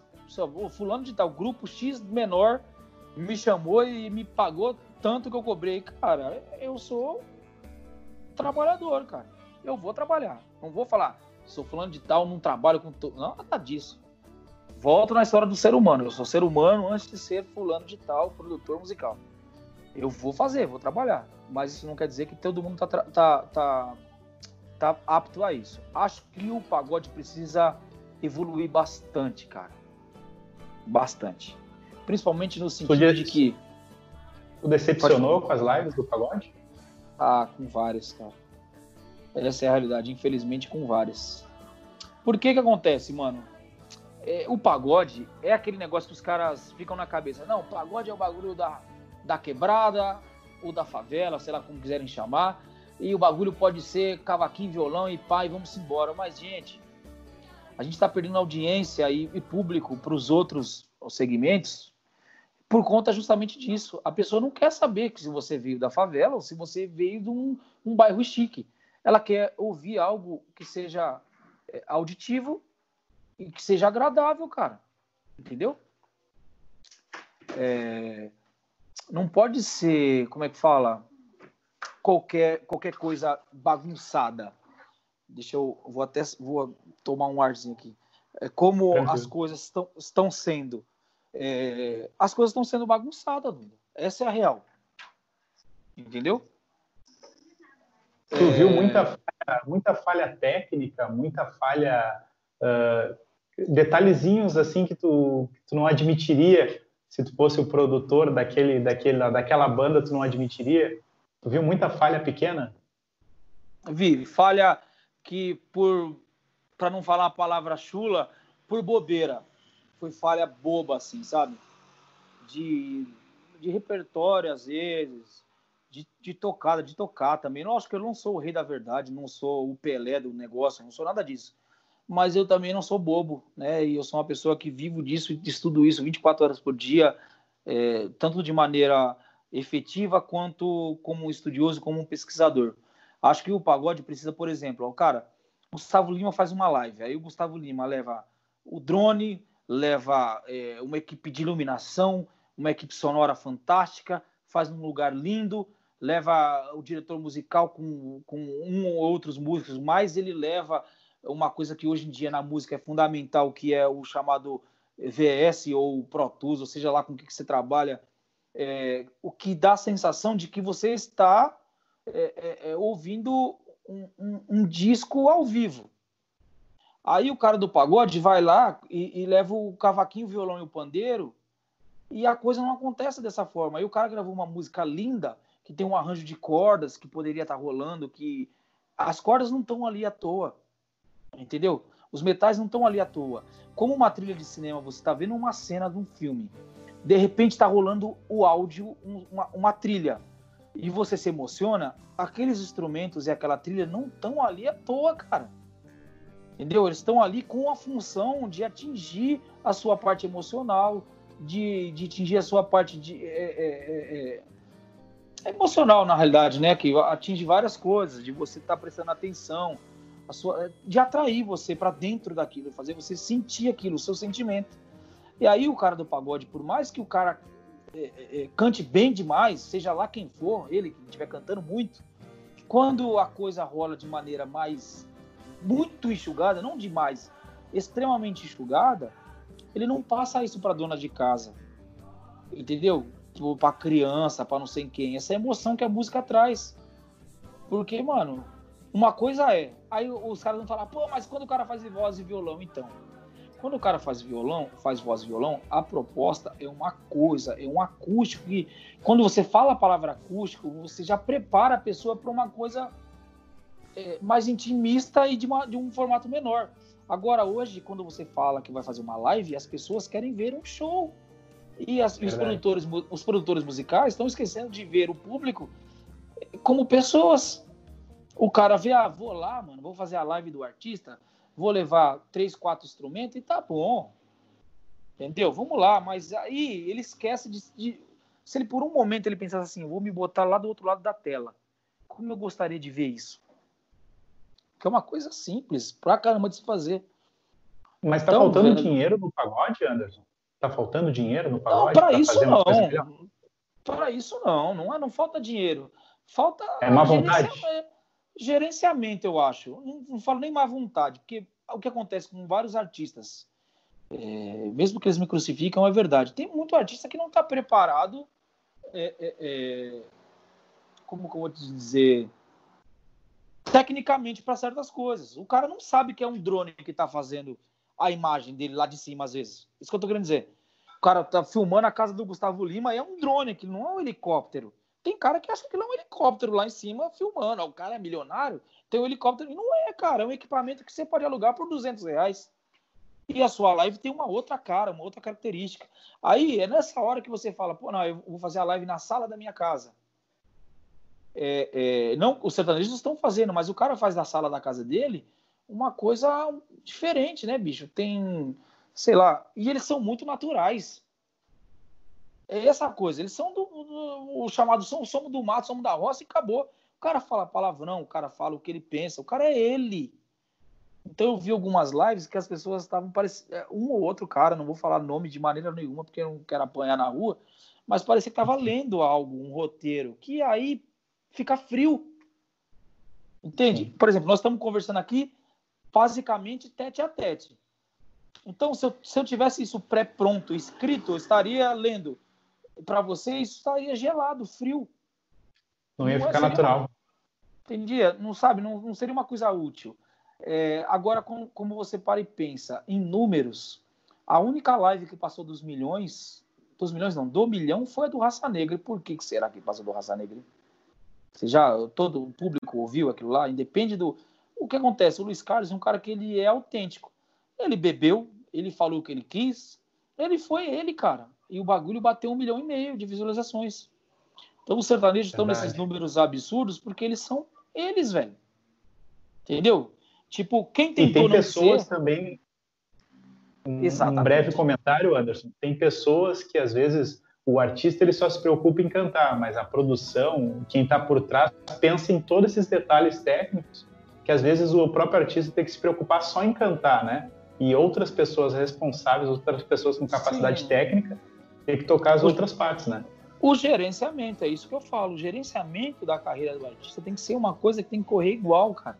Não adianta você, se você tiver é, um, um, super jogador de futebol, mas botar ele para ele trabalhar num, um, num, terreno cheio de pedra, ele não vai render como se ele estivesse num gramado lisinho, tudo preparado. O que eu estou querendo dizer com isso? É que o empresário que escolhe um lugar que já vai chamar a atenção da pessoa abrir o, YouTube, o canal, a TV dela hoje e falar, poxa, que lugar bonito que esse cara tá. Aí o cara preparou é, é, um figurino para aquilo, ele preparou luz para aquilo, ele preparou som. Ele tem, independe de ter uma pessoa, porque a live do Gustavo Lima, que eu vi a primeira, que, que foi a grande falação, cara, era o Reinaldo Meirelles tocando violões e o Pro Tools, cara. Você vê, era um computador e um cara tocando, que é o cara que estava gerenciando é, é, a parte musical, e tinham aproximadamente umas 20 pessoas trabalhando em outras áreas outras pessoas trabalhando no sentido de internet, de como fazer esse fluxo de pessoas aumentar e compartilhamentos e o caramba, outros trabalhando só na luz, outros trabalhando só no som, entende?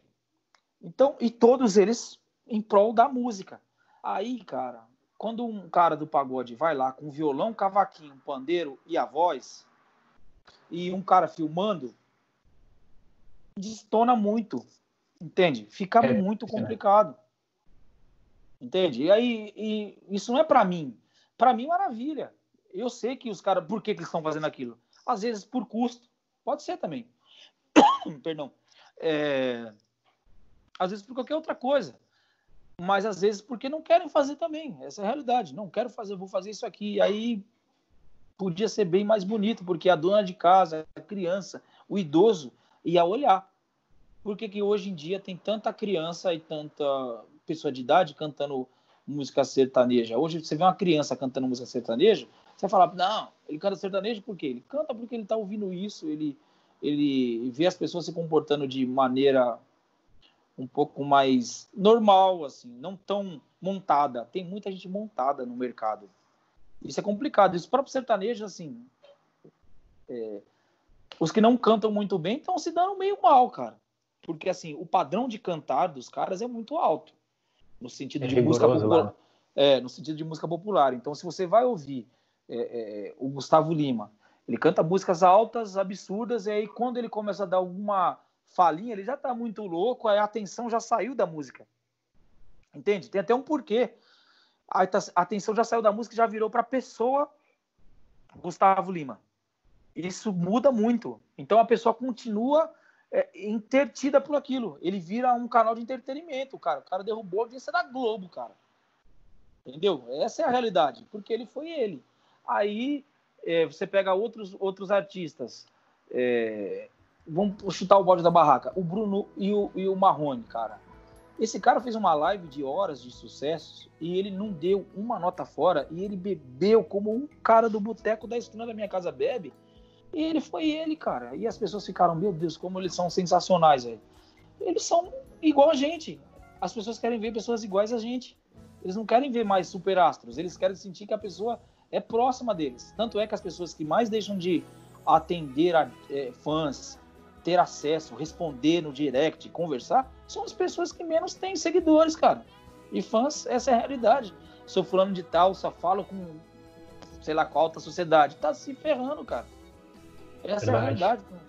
Entendeu? Então, quanto mais você for do povo, melhor você vai ser recebido. Eu vejo dessa forma. Perfeito. É, acho que eu achava importante falar contigo por tu ser do meio artístico e visualizar tudo isso, né? Porque É, a gente vê, a gente é telespectador, a gente vê de tudo, e infelizmente é ruim para o segmento, né? Não ter um pagode assim de, de qualidade, a live, tu vê um ou outro destacando e os outros estão abaixo da média, né, Anderson? Sim. E eu queria saber também é, quem são as referências aí, tu citou Gustavo Lima, né?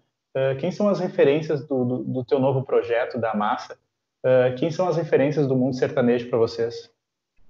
Então, como, como artistas, com certeza Marília Mendonça, Gustavo Lima, Bruno Marrone e Marcos Ibelucci são os caras que mais tocam é, o coração da gente no sentido de repertório, de sentido de respeito à carreira e, e, e, e continuidade de um trabalho são os coroas, né?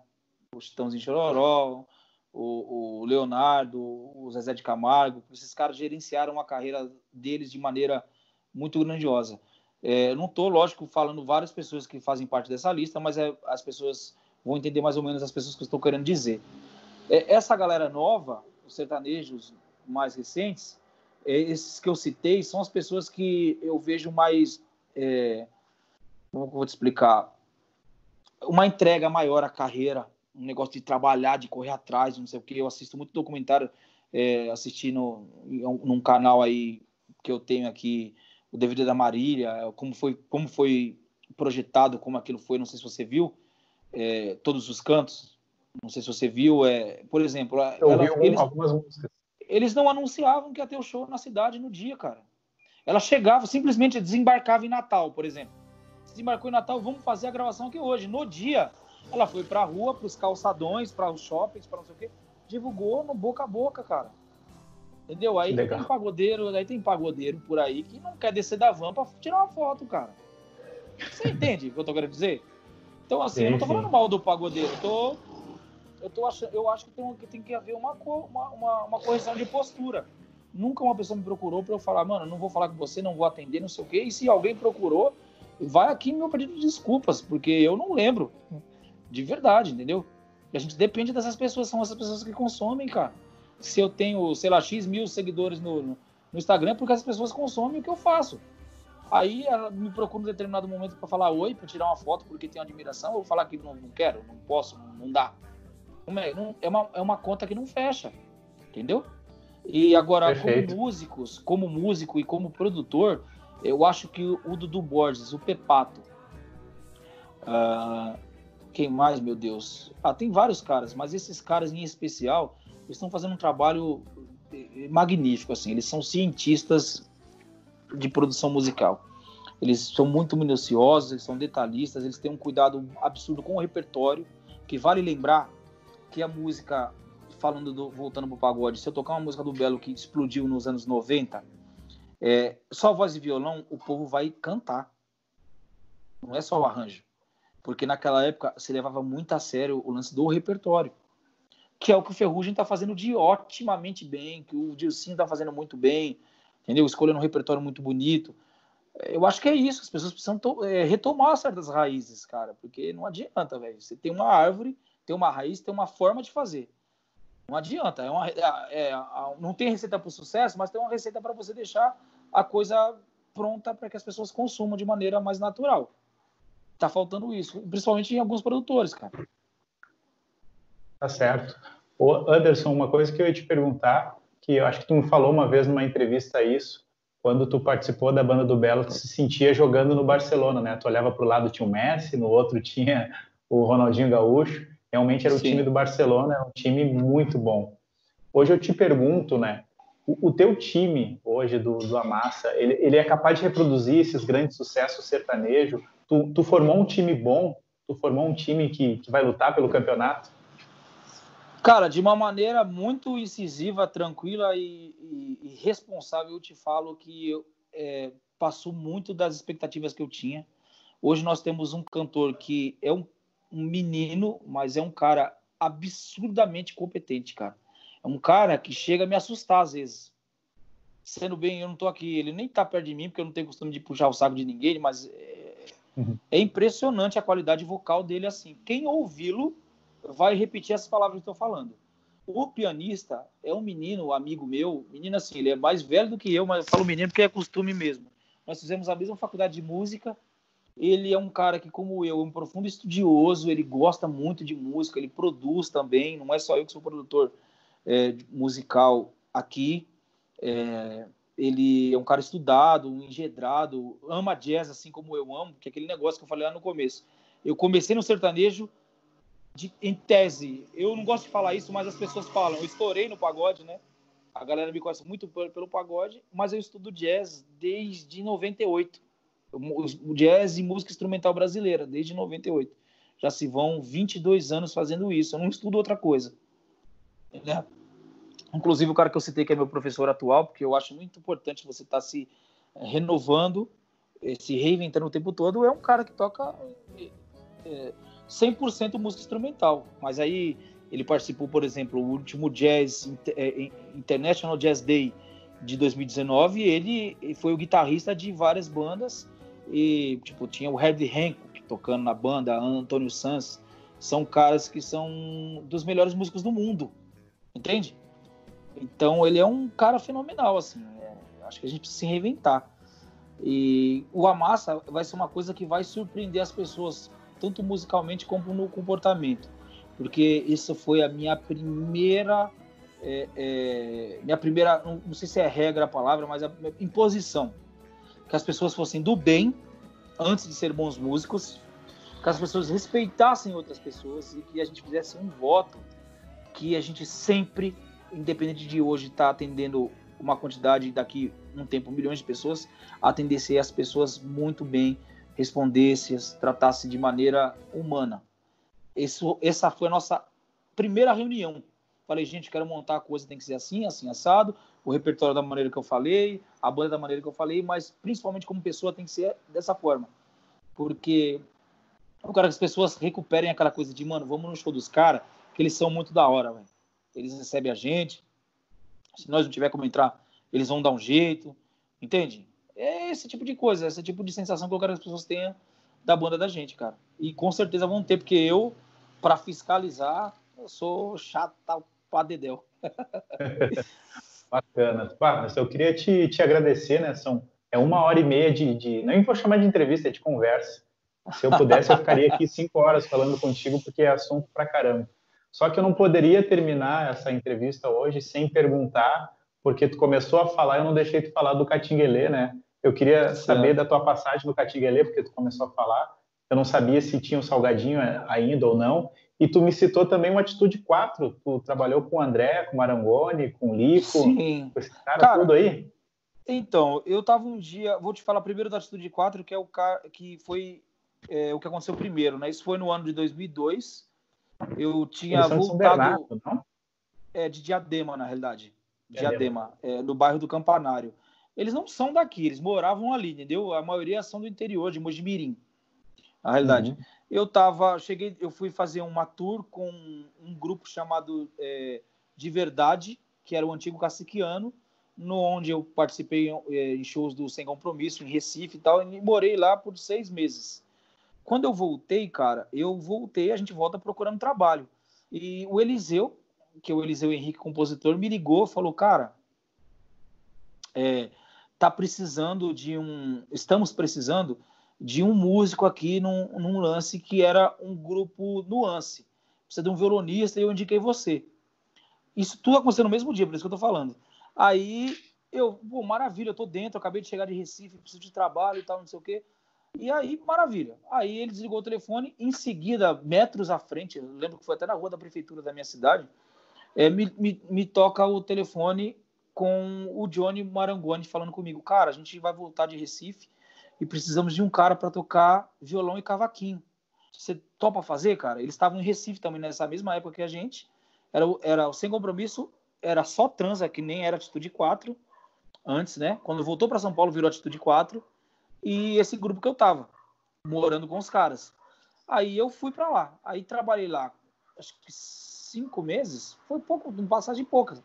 E aí o Nuance veio e me chamou, cara, e falou: Ó, a gente está com uma agenda de oito shows, de seis, shows na semana, é, e a gente toca. É, tipo, os caras estavam tocando de terça a domingo na tal da Vila Olímpia, que era uma, uma, uma, uma vila que todo mundo conhece do Brasil inteiro, que, onde foi acontecer o tal do, do, do, do samba, do pagode universitário. Os caras estavam ah, conheci lá. Muito e bom. aí eu falei pro Johnny, falei, cara, mano, me chamaram para tocar ali num, numa situação na qual eu provavelmente vá assumir a direção musical daquilo. Como eu te falei, eu sempre gostei de encabeçar certos projetos. E aí fiquei no Nuance lá por quatro anos. Foi muito legal, muito maneiro. Isso foi antes do DVD ou já depois do DVD do Nuance que tu entrou? Foi antes, antes. Foi antes. Foi de, eu Participou daquele de... DVD? Não, não participei gravando. Eu estava na escolha do repertório quando eu saí é, da banda do Nuance, justamente porque é o seguinte: começaram a me requisitar. É, me ligaram é, para fazer outras coisas. Por exemplo, me chamaram para fazer um teste na banda do Rodriguinho. Foi a primeira ligação. Depois me chamaram para tocar no grupo Caluana, que eu tô aqui no terraço de casa, de vez em quando passa esses motoboy, mas tá relax. É, não sei se você lembra desse grupo Caluana, tocou muita, muito bem essa música dos caras. É, não sei se no Sul tocou, mas aqui em São Paulo eles estavam muito bem. E me chamaram para entrar no Sensação, cara, que era naquela, naquela primeira, naquela formação do Didi Clebão, Gazu, João e Tuta e Cogumelo. E aí, tipo, tudo muito próximo. E eu resolvi ir para o Sensação. Chegou no Sensação, aconteceu um, um, lance lá que os shows que iam ter acabaram não acontecendo. E eu tinha mandado uma pessoa me substituir no Nuance, que tinha tava tendo oito shows. E eu ganhava muito bem no Nuance naquela época, já com 21 anos. Aí fui tocar no Rodriguinho, chegou lá no Rodriguinho, a mesma situação. Eu tinha shows para fazer no Rio de Janeiro, mas era um show só e o Nuance voando. Aí o cara, é, vou ficar no Nuance. Aí quando eu voltei pro Nuance, os caras ficaram meio chateados naquele momento, porque eles entenderam que eu tava tipo, ah, mano, deixa eles pra lá. Vou... Só que não era por conta deles, era por conta da minha carreira. Eu queria voar voos maiores, mais conhecidos. E Sim. aí, e aí, cara, acabou que no final das contas, um, um grupo chamado Na Hora H me fez uma proposta de trabalho e, e foi o Bolacha, que era o produtor na época. Aí eu falei pro Bolacha, cara, eu tô no Nuance, ele estava começando com esse trabalho na hora H. Falei, ó, vou dar, vou dar uma segurada com os caras aqui e, e para mim vai ser melhor e tal. Vou dar uma segurada. Em breve a gente volta a se falar, deixa o Na Hora H começar a andar um pouco. Era a primeira música de trabalho deles. Eles iam, eles iam começar a fazer música. E aí segurei, beleza. Aí, cara, tô saí da minha mãe tinha uma loja de, de, de, de coisas, de, de lingerie, essas coisas de mulher e tal saí da loja da minha mãe, eu avisei para ela o que tinha acontecido, que eu ia continuar tocando com nuance, e aí me liga o Woody do Catinguelê. Ele me ligou e falou assim, cara, eu falei com o Marquinhos do Sensação agora no telefone, eu tô precisando de um cara que toque guitarra é, e guitarra MIDI, faça os pianos, né? Porque é, um, é, uma guitarra que a gente usa e tem um pedal que faz os mesmos sons de teclados e pianos. E eu fazia isso pra caramba na época, né? Que tinha aprendido até com o Elton Meirelles, que era o, o guitarrista do Sensação. E aí eles me chamaram. Eu cheguei lá, fui recepcionado por eles de uma maneira inacreditável. São pessoas maravilhosas que eu tenho amizade até hoje. Onde eu encontro, a gente se trata muito bem. O Bruno, o Bruno não, o Breno chegou a frequentar minha casa, é, aniversário, batizado de filho, caramba. É, e aí comecei a trabalhar com os caras. E a gente rodando tal, o Breno cantando, o tinha Breno como show. vocalista. O Breno como vocalista. Tinha show pra caramba, inacreditável. Aí chegou a ideia, cara, o Salgado vai voltar. E ficou todo mundo afoito, feliz pra caramba. E, e aí veio aquela história do Salgado voltar. Quando o Salgado voltou, eu fiz três shows com o Salgado apenas, com a volta dele. Ele tinha um menino que a gente costuma chamar de pupilo, que era um guitarrista chamado. É o nome dele, cara? Acho que é Beto. Beto alguma coisa que eu não lembro o sobrenome dele. Que era amigo dele pra caramba. E os caras do Catinguele queriam deixar eu e o Salgado queria trazer ele para ficar os dois. Chegamos a fazer show nós dois juntos com o Salgado. Só que aí, cara, eu já comecei a ver que a coisa tava caminhando para eu já voar dali, mano. No sentido que musicalmente para mim ia ser melhor outra coisa e que eu não, não gosto de me sentir onde eu, é, de ficar onde eu não me sinto bem, cara. Comecei a me sentir meio mal com aquilo, né? Porque o, o cara, o cantor titular voltou e ele tem o pupilo dele e tal, não sei o que, cara. E como Deus nunca me deixou desamparado, meu telefone toca de novo. E era o Bolacha. Ele falou, cara, agora é o seguinte, tem a situação de que o cara dá um dinheiro fixo por mês, que era um dinheiro alto para mim, e, e, e, a quantidade de shows está rolando bem, tipo, tava rolando uns cinco shows por, mês por mês ou por semana, e, e aí eu, cara, mano, numa boa, vou para lá. para tocar violão e guitarra. E aí que já eu já estava com, com, começando a assumir a, a, a, personalidade do Anderson que ia, que ia entrar no Belo, mesmo sem saber do Belo. Aí comecei a fazer, o Bolacha recebeu uma proposta de ir pro Sensação. E aí ele veio conversar comigo, cara, eu vou pro Sensação, que Sensação vai voltar com a formação original e vou sair. Então aí o Cleiton, que era o dono do grupo e cantor na época, me chamou para ser direção, para ser diretor. Cara, a gente vê em você um, um espírito de, de, de, de, sei lá, de liderança e que você tem que ser. Tudo assim, nunca procurei isso aí, cara. Aí virei o diretor da banda, né? É, com um ano e, e, sete meses de Na Hora H, é, um amigo me ligou e falou que ia rolar um teste na banda do Belo, que o japonês ia sair, porque ele não. ele queria sair. E aí foi aconteceu toda aquela história que eu já contei na outra entrevista. Antes desse episódio do Belo, nessas passagens que tu teve do Catinguelê na hora H, Atitude 4, tu passou e o nível profissional desses caras era altíssimo?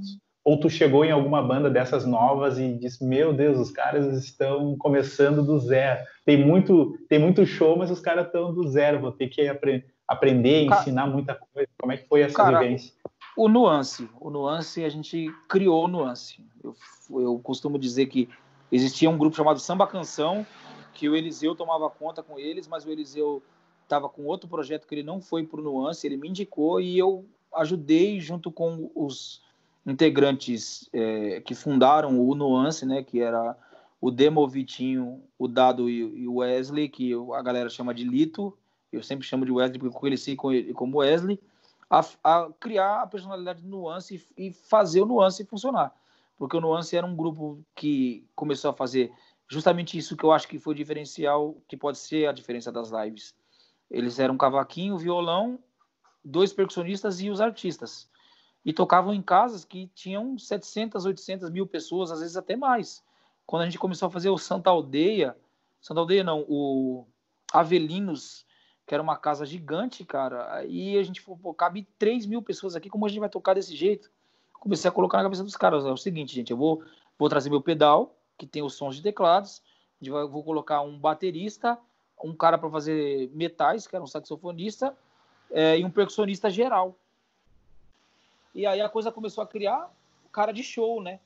E aí, logo em seguida, já abandonei esse pedal, já coloquei um tecladista e a coisa virou show e a gente começou a fazer muito show por mês e a coisa foi muito louca. Acontece, logicamente, da gente ir para algum lugar que já está pré-estabelecido, com arranjo de outro produtor, e você enxergar no artista uma outra forma que o artista devia agir. Entende? Tipo, o artista está cantando um sambão, entre aspas, um sambão que eu quero dizer, um samba antigo. E o cara não é notoriamente desse, dessa parada, não é um cara que vivenciou isso, é um cara que ouviu, ele está fazendo aquilo por pressão, por uma influência que de repente não seja a influência certa. Você vê que o cara pode render muito mais com outra forma, assumindo uma identidade, entendeu, cara? E aí foi aonde eu mudei algumas coisas em outros lugares, assim, entendeu? E, e, era por isso que tu chamava a atenção desses, dessas bandas, por isso que teve toda essa transição tua por diversas bandas, por, por tu trazer sempre um diferencial? Cara, eu não sei, eu acredito que sim, mas assim, uma coisa que, eu, que o Gonzalez fala que eu acho engraçado, mas eu concordo com ele no, no, no ponto de vista dele.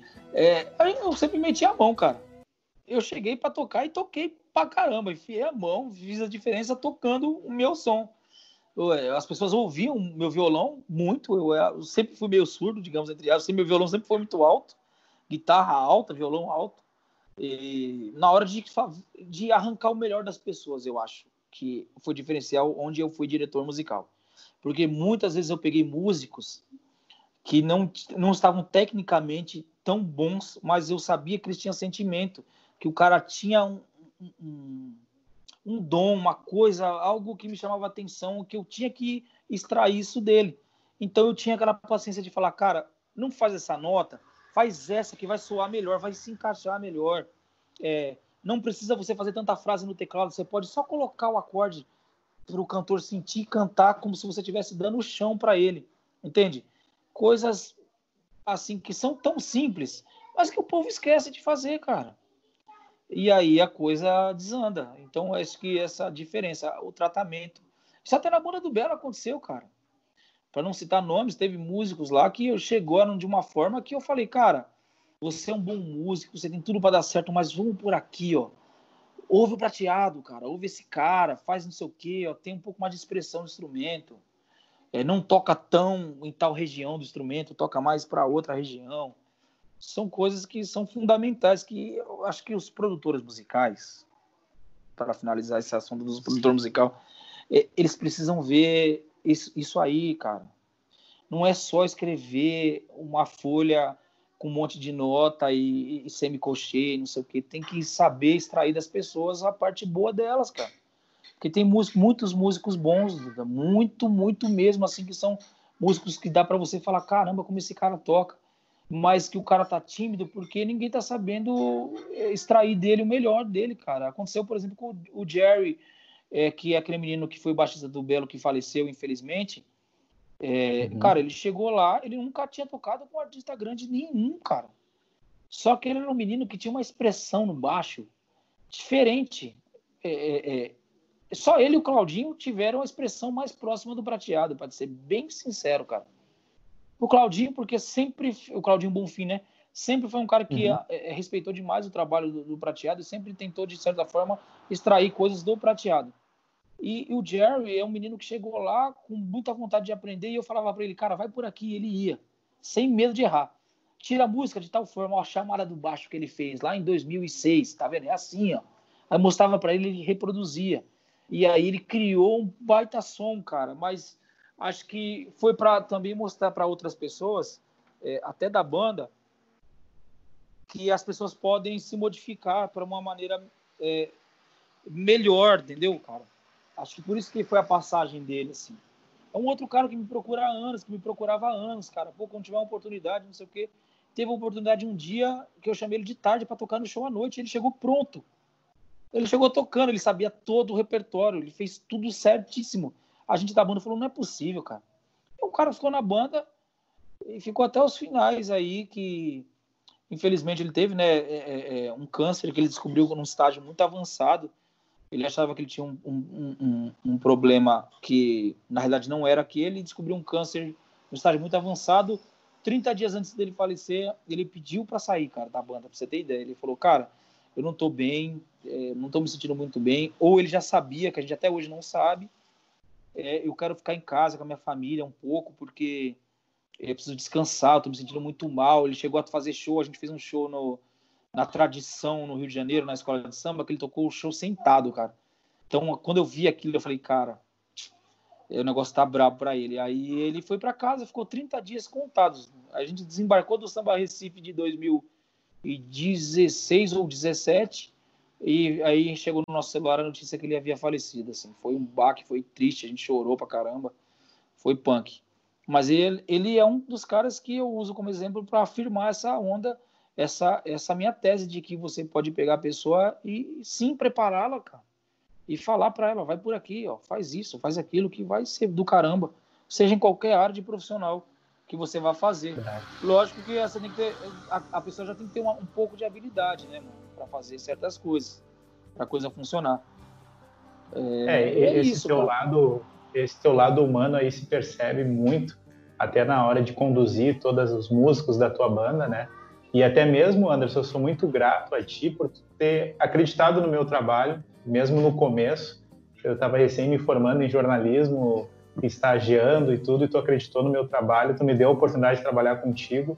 Aprendi muito na área do jornalismo contigo, de fato, é, assim porque porque gerenciar uma, uma, ajudar a gerenciar uma carreira de um cara de renome nacional, bah, foi muito foi muito diferente para mim. E eu sou muito grato por tudo que fez por mim. Cara, e eu cresci acabou, bastante. Direto ou indiretamente, você acabou trabalhando com o Belo, né, bicho? Porque você fez vários conteúdos que ele postou, que ele sabia que era você que estava fazendo. Então é isso que eu falo. É, é, de repente, a falta de gerenciamento. Lá no, no, no Belo, eles achando bom ou não, existe essa falta de gerenciamento também na área de internet, por exemplo. É um show do caramba, um super cantor. Ele, ele não posso dizer que ele é um cara que não atende fãs, porque ele atende muito bem a, a maioria das vezes as fãs, Não é um cara que vira as costas, como eu já vi alguns virarem, para ser bem sincero. Só que nessa área da internet que eles deveriam investir, porque o povo hoje é o celular na mão, né? O mundo está na mão da gente. Eles investem muito pouco. Então, quando a gente começou a fazer aquilo para ele, é, é, é, e eu passando os conteúdos para ele, estava sensacional. A, a, a, rede dele cresceu muito, as pessoas estavam amando aquilo lá. Então é isso que eu falo, né? É, de todos esses assuntos que a gente falou, às vezes um pouquinho de falta de gerenciamento ou falta de vontade numa coisa ou de outra que faz tanta diferença, né? E, cara, Verdade. na realidade, eu.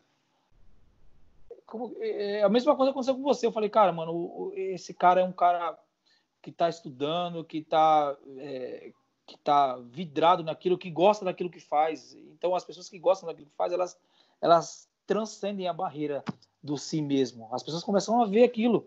É como se, se pelos poros as coisas saíssem, sabe? Então eu vi em você Verdade. isso e falei, mano, puta, esse cara é o cara que vai me ajudar. E me ajudou pra caramba, tá vendo? Se eu tivesse sido aquele cara marrento, marrento, ah, não, mano, não vou por aqui não. Pô, minha rede social cresceu 90%. É 90%. Bom. Pra você ver, entendeu, cara? Eu, eu também feliz agradeço pra isso, caramba, pô. Porque até, até trabalhando contigo, isso me encorajou, me deu mais vontade de trabalhar aqui em Porto Alegre e acabei sendo contratado pela Record, né? Já faz dois Ai, anos que, que, eu sou, sou contratado da empresa Ai. e isso é, é, fascinante, assim, sabe? E, e velho, eu, eu... pode escrever o que eu tô te falando. Não tenha timidez, é, timidez não tenha é, é, vergonha de mostrar aquilo que você sabe, estude muito e muito, muito o tempo todo, mesmo quando as pessoas falarem para você que está cansativo você estudar, é nessa hora que você está perto do seu resultado. E em breve você vai ser âncora disso aí, cara. Você vai apresentar telejornal, caramba. Já dá para pagar uma churrascaria, mas vai dar para pagar mais ainda. Verdade. Ah, vai Deus sim, te ouça, porque... Confia, velho. Não, acredita. Acredita, porque o que eu falei na sé... entrevista... O que eu falei na entrevista do Júnior Belo, eu repito aqui, é verdade.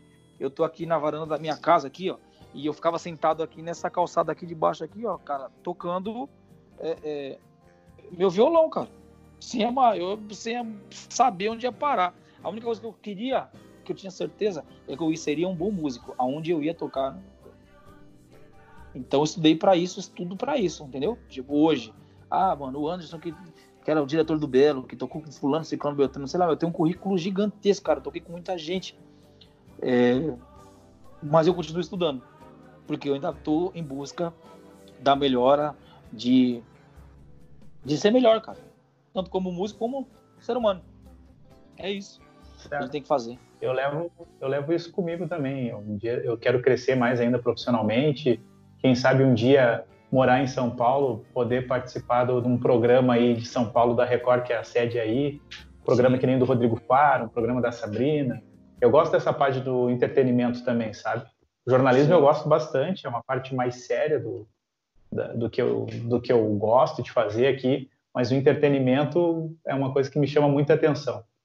E, e mais uma vez, obrigado por tudo que tu fez por mim, pela minha carreira no início e, e vamos seguir essa amizade aí, né? Fiz, fiz, bom, com certeza, cara. A gente vai se falar, se Deus permitir assim, cara, é velhinho, nós vamos fazer entrevista e dar risada disso tudo aí, cara. Vamos Porque sim, eu sou certeza. isso aí, mano. Eu não vou mudar. Se eu tiver aqui, se eu for embora pro, pro exterior para tocar lá, fazer qualquer coisa para morar, eu vou ser, continuar sendo o mesmo aqui, cara aqui onde eu tô, onde eu estiver, vai ser a mesma coisa. E se, se você vier a São Paulo, pode me procurar, que vai ser muito bem-vindo aqui. Todo mundo que eu posso, que eu considero amigo, minha casa é a extensão da sua, velho. Entendeu? Então, Valeu, é de coração mesmo, não é ideia furada, não. Pode ficar em paz, que a gente tá junto aí, né? Porque também tem aquele negócio do tapa nas costas, que eu não sou muito fã, mas eu não gosto disso aí, não. Eu dou. Eu, meu, o lance é, é sério mesmo. Tá, mano, eu acho assim, vamos fazer mais coisas dessa, de repente a gente faz um com vídeo pra galera ver aí, não estamos fazendo aí vamos fazer. Um, uns ao vivo no, no, Instagram aí, nós tá com ao vivo no Instagram vamos fazer. e chama alguém na hora para participar, enfim, vamos indo, cara. Vamos, vamos, vamos inventar coisas, vamos trabalhar junto aí também, e se tiver de ideia eu puder te ajudar e vamos retomar, né? Eu passei por uma fase na Record que eu tinha que me dedicar somente na Record. Agora essa fase passou, sabe? Agora eu tô mais leve, dá para dá para tocar os outros projetos simultaneamente. Ai, maravilha, bom e, saber e, disso. E... Temos uma massa para divulgar aí, ó. Vamos divulgar vambora, uma massa para explodir. Vamos embora. E Anderson, para quem quer saber um pouco mais do teu trabalho, como é que te acha nas redes sociais? Cara, eu tô como anderson.correia é, no Instagram. Tem meu canal no YouTube que, graças ao trabalho que você desenvolveu e que a gente desenvolveu junto, já estamos em 2.560 inscritos. Tu lembra, tu lembra que a gente tinha, eu tinha, sei lá, 12 inscritos. Ele falou, nós precisamos fazer alguma coisa nesse. Então, 2.500 e poucos inscritos. Tem vídeos meus lá com mais de 300 mil visualizações, cara. Vídeos de muito legal, de, de material que você fez, por exemplo. Não sei se nem se você sabe disso. Lembra que nós fomos lançar aquela música é, do nada, que era da Anitta e tal? E não, Sim, e... saiu até na revista, né? Exato. Aí você fez aquele, aquele material eu postei lá no, no, no, meu canal do YouTube, não impulsionei, não fiz nada nunca, porque eu nunca fui muito disso. Tem mais de 300 mil visualizações esse vídeo. Não sei se você sabe, mas se você não sabe, está sabendo agora. Mais uma vitória pra gente. Legal, né? Tem vários lá, cara. Tudo que a gente fez lá de material tem muita visualização. Assim, sei lá, pelo menos mais que 5 mil tem, sabe? Daqueles materiais que a gente fez. Então é muito legal ver o resultado disso, ver que a galera é, participa e comenta, eles comentam, eles mandam perguntas, enfim. Aí tô, na, tô nesse canal do, do YouTube, né, que é, acho que é www.youtube.com/barra Anderson Correia, se eu não me engano é isso, é isso mesmo, Anderson Correia, é, e Facebook Anderson Correia, vai me achar lá, acho que eu tô no terceiro Facebook agora, porque a galera tem uma galera que ah, não, não sei o que no Facebook, mas cara, eu tenho uma rede grande no Facebook que não pretendo deixar de ter. Enfim, e vamos que vamos, velho. É isso aí. É isso aí. Parabéns aí pelo teu trabalho e que Deus abençoe esse novo projeto. Obrigado aí por duas horas incríveis de, de, de resenha aqui, muito valiosa. Eu vou subir lá para o Spotify e vou compartilhar contigo aí para te compartilhar com a galera também. Maravilha, cara. Fica aguardando, vou compartilhar com certeza e em breve a gente faz aí algo para YouTube ou Instagram e aí você vai ver que a galera vai curtir muito. Porque eu vou falar a verdade, velho. Eu vou falar, não vou verdade. maquiar nada. E acho que o povo quer ver isso, as pessoas de maneira natural.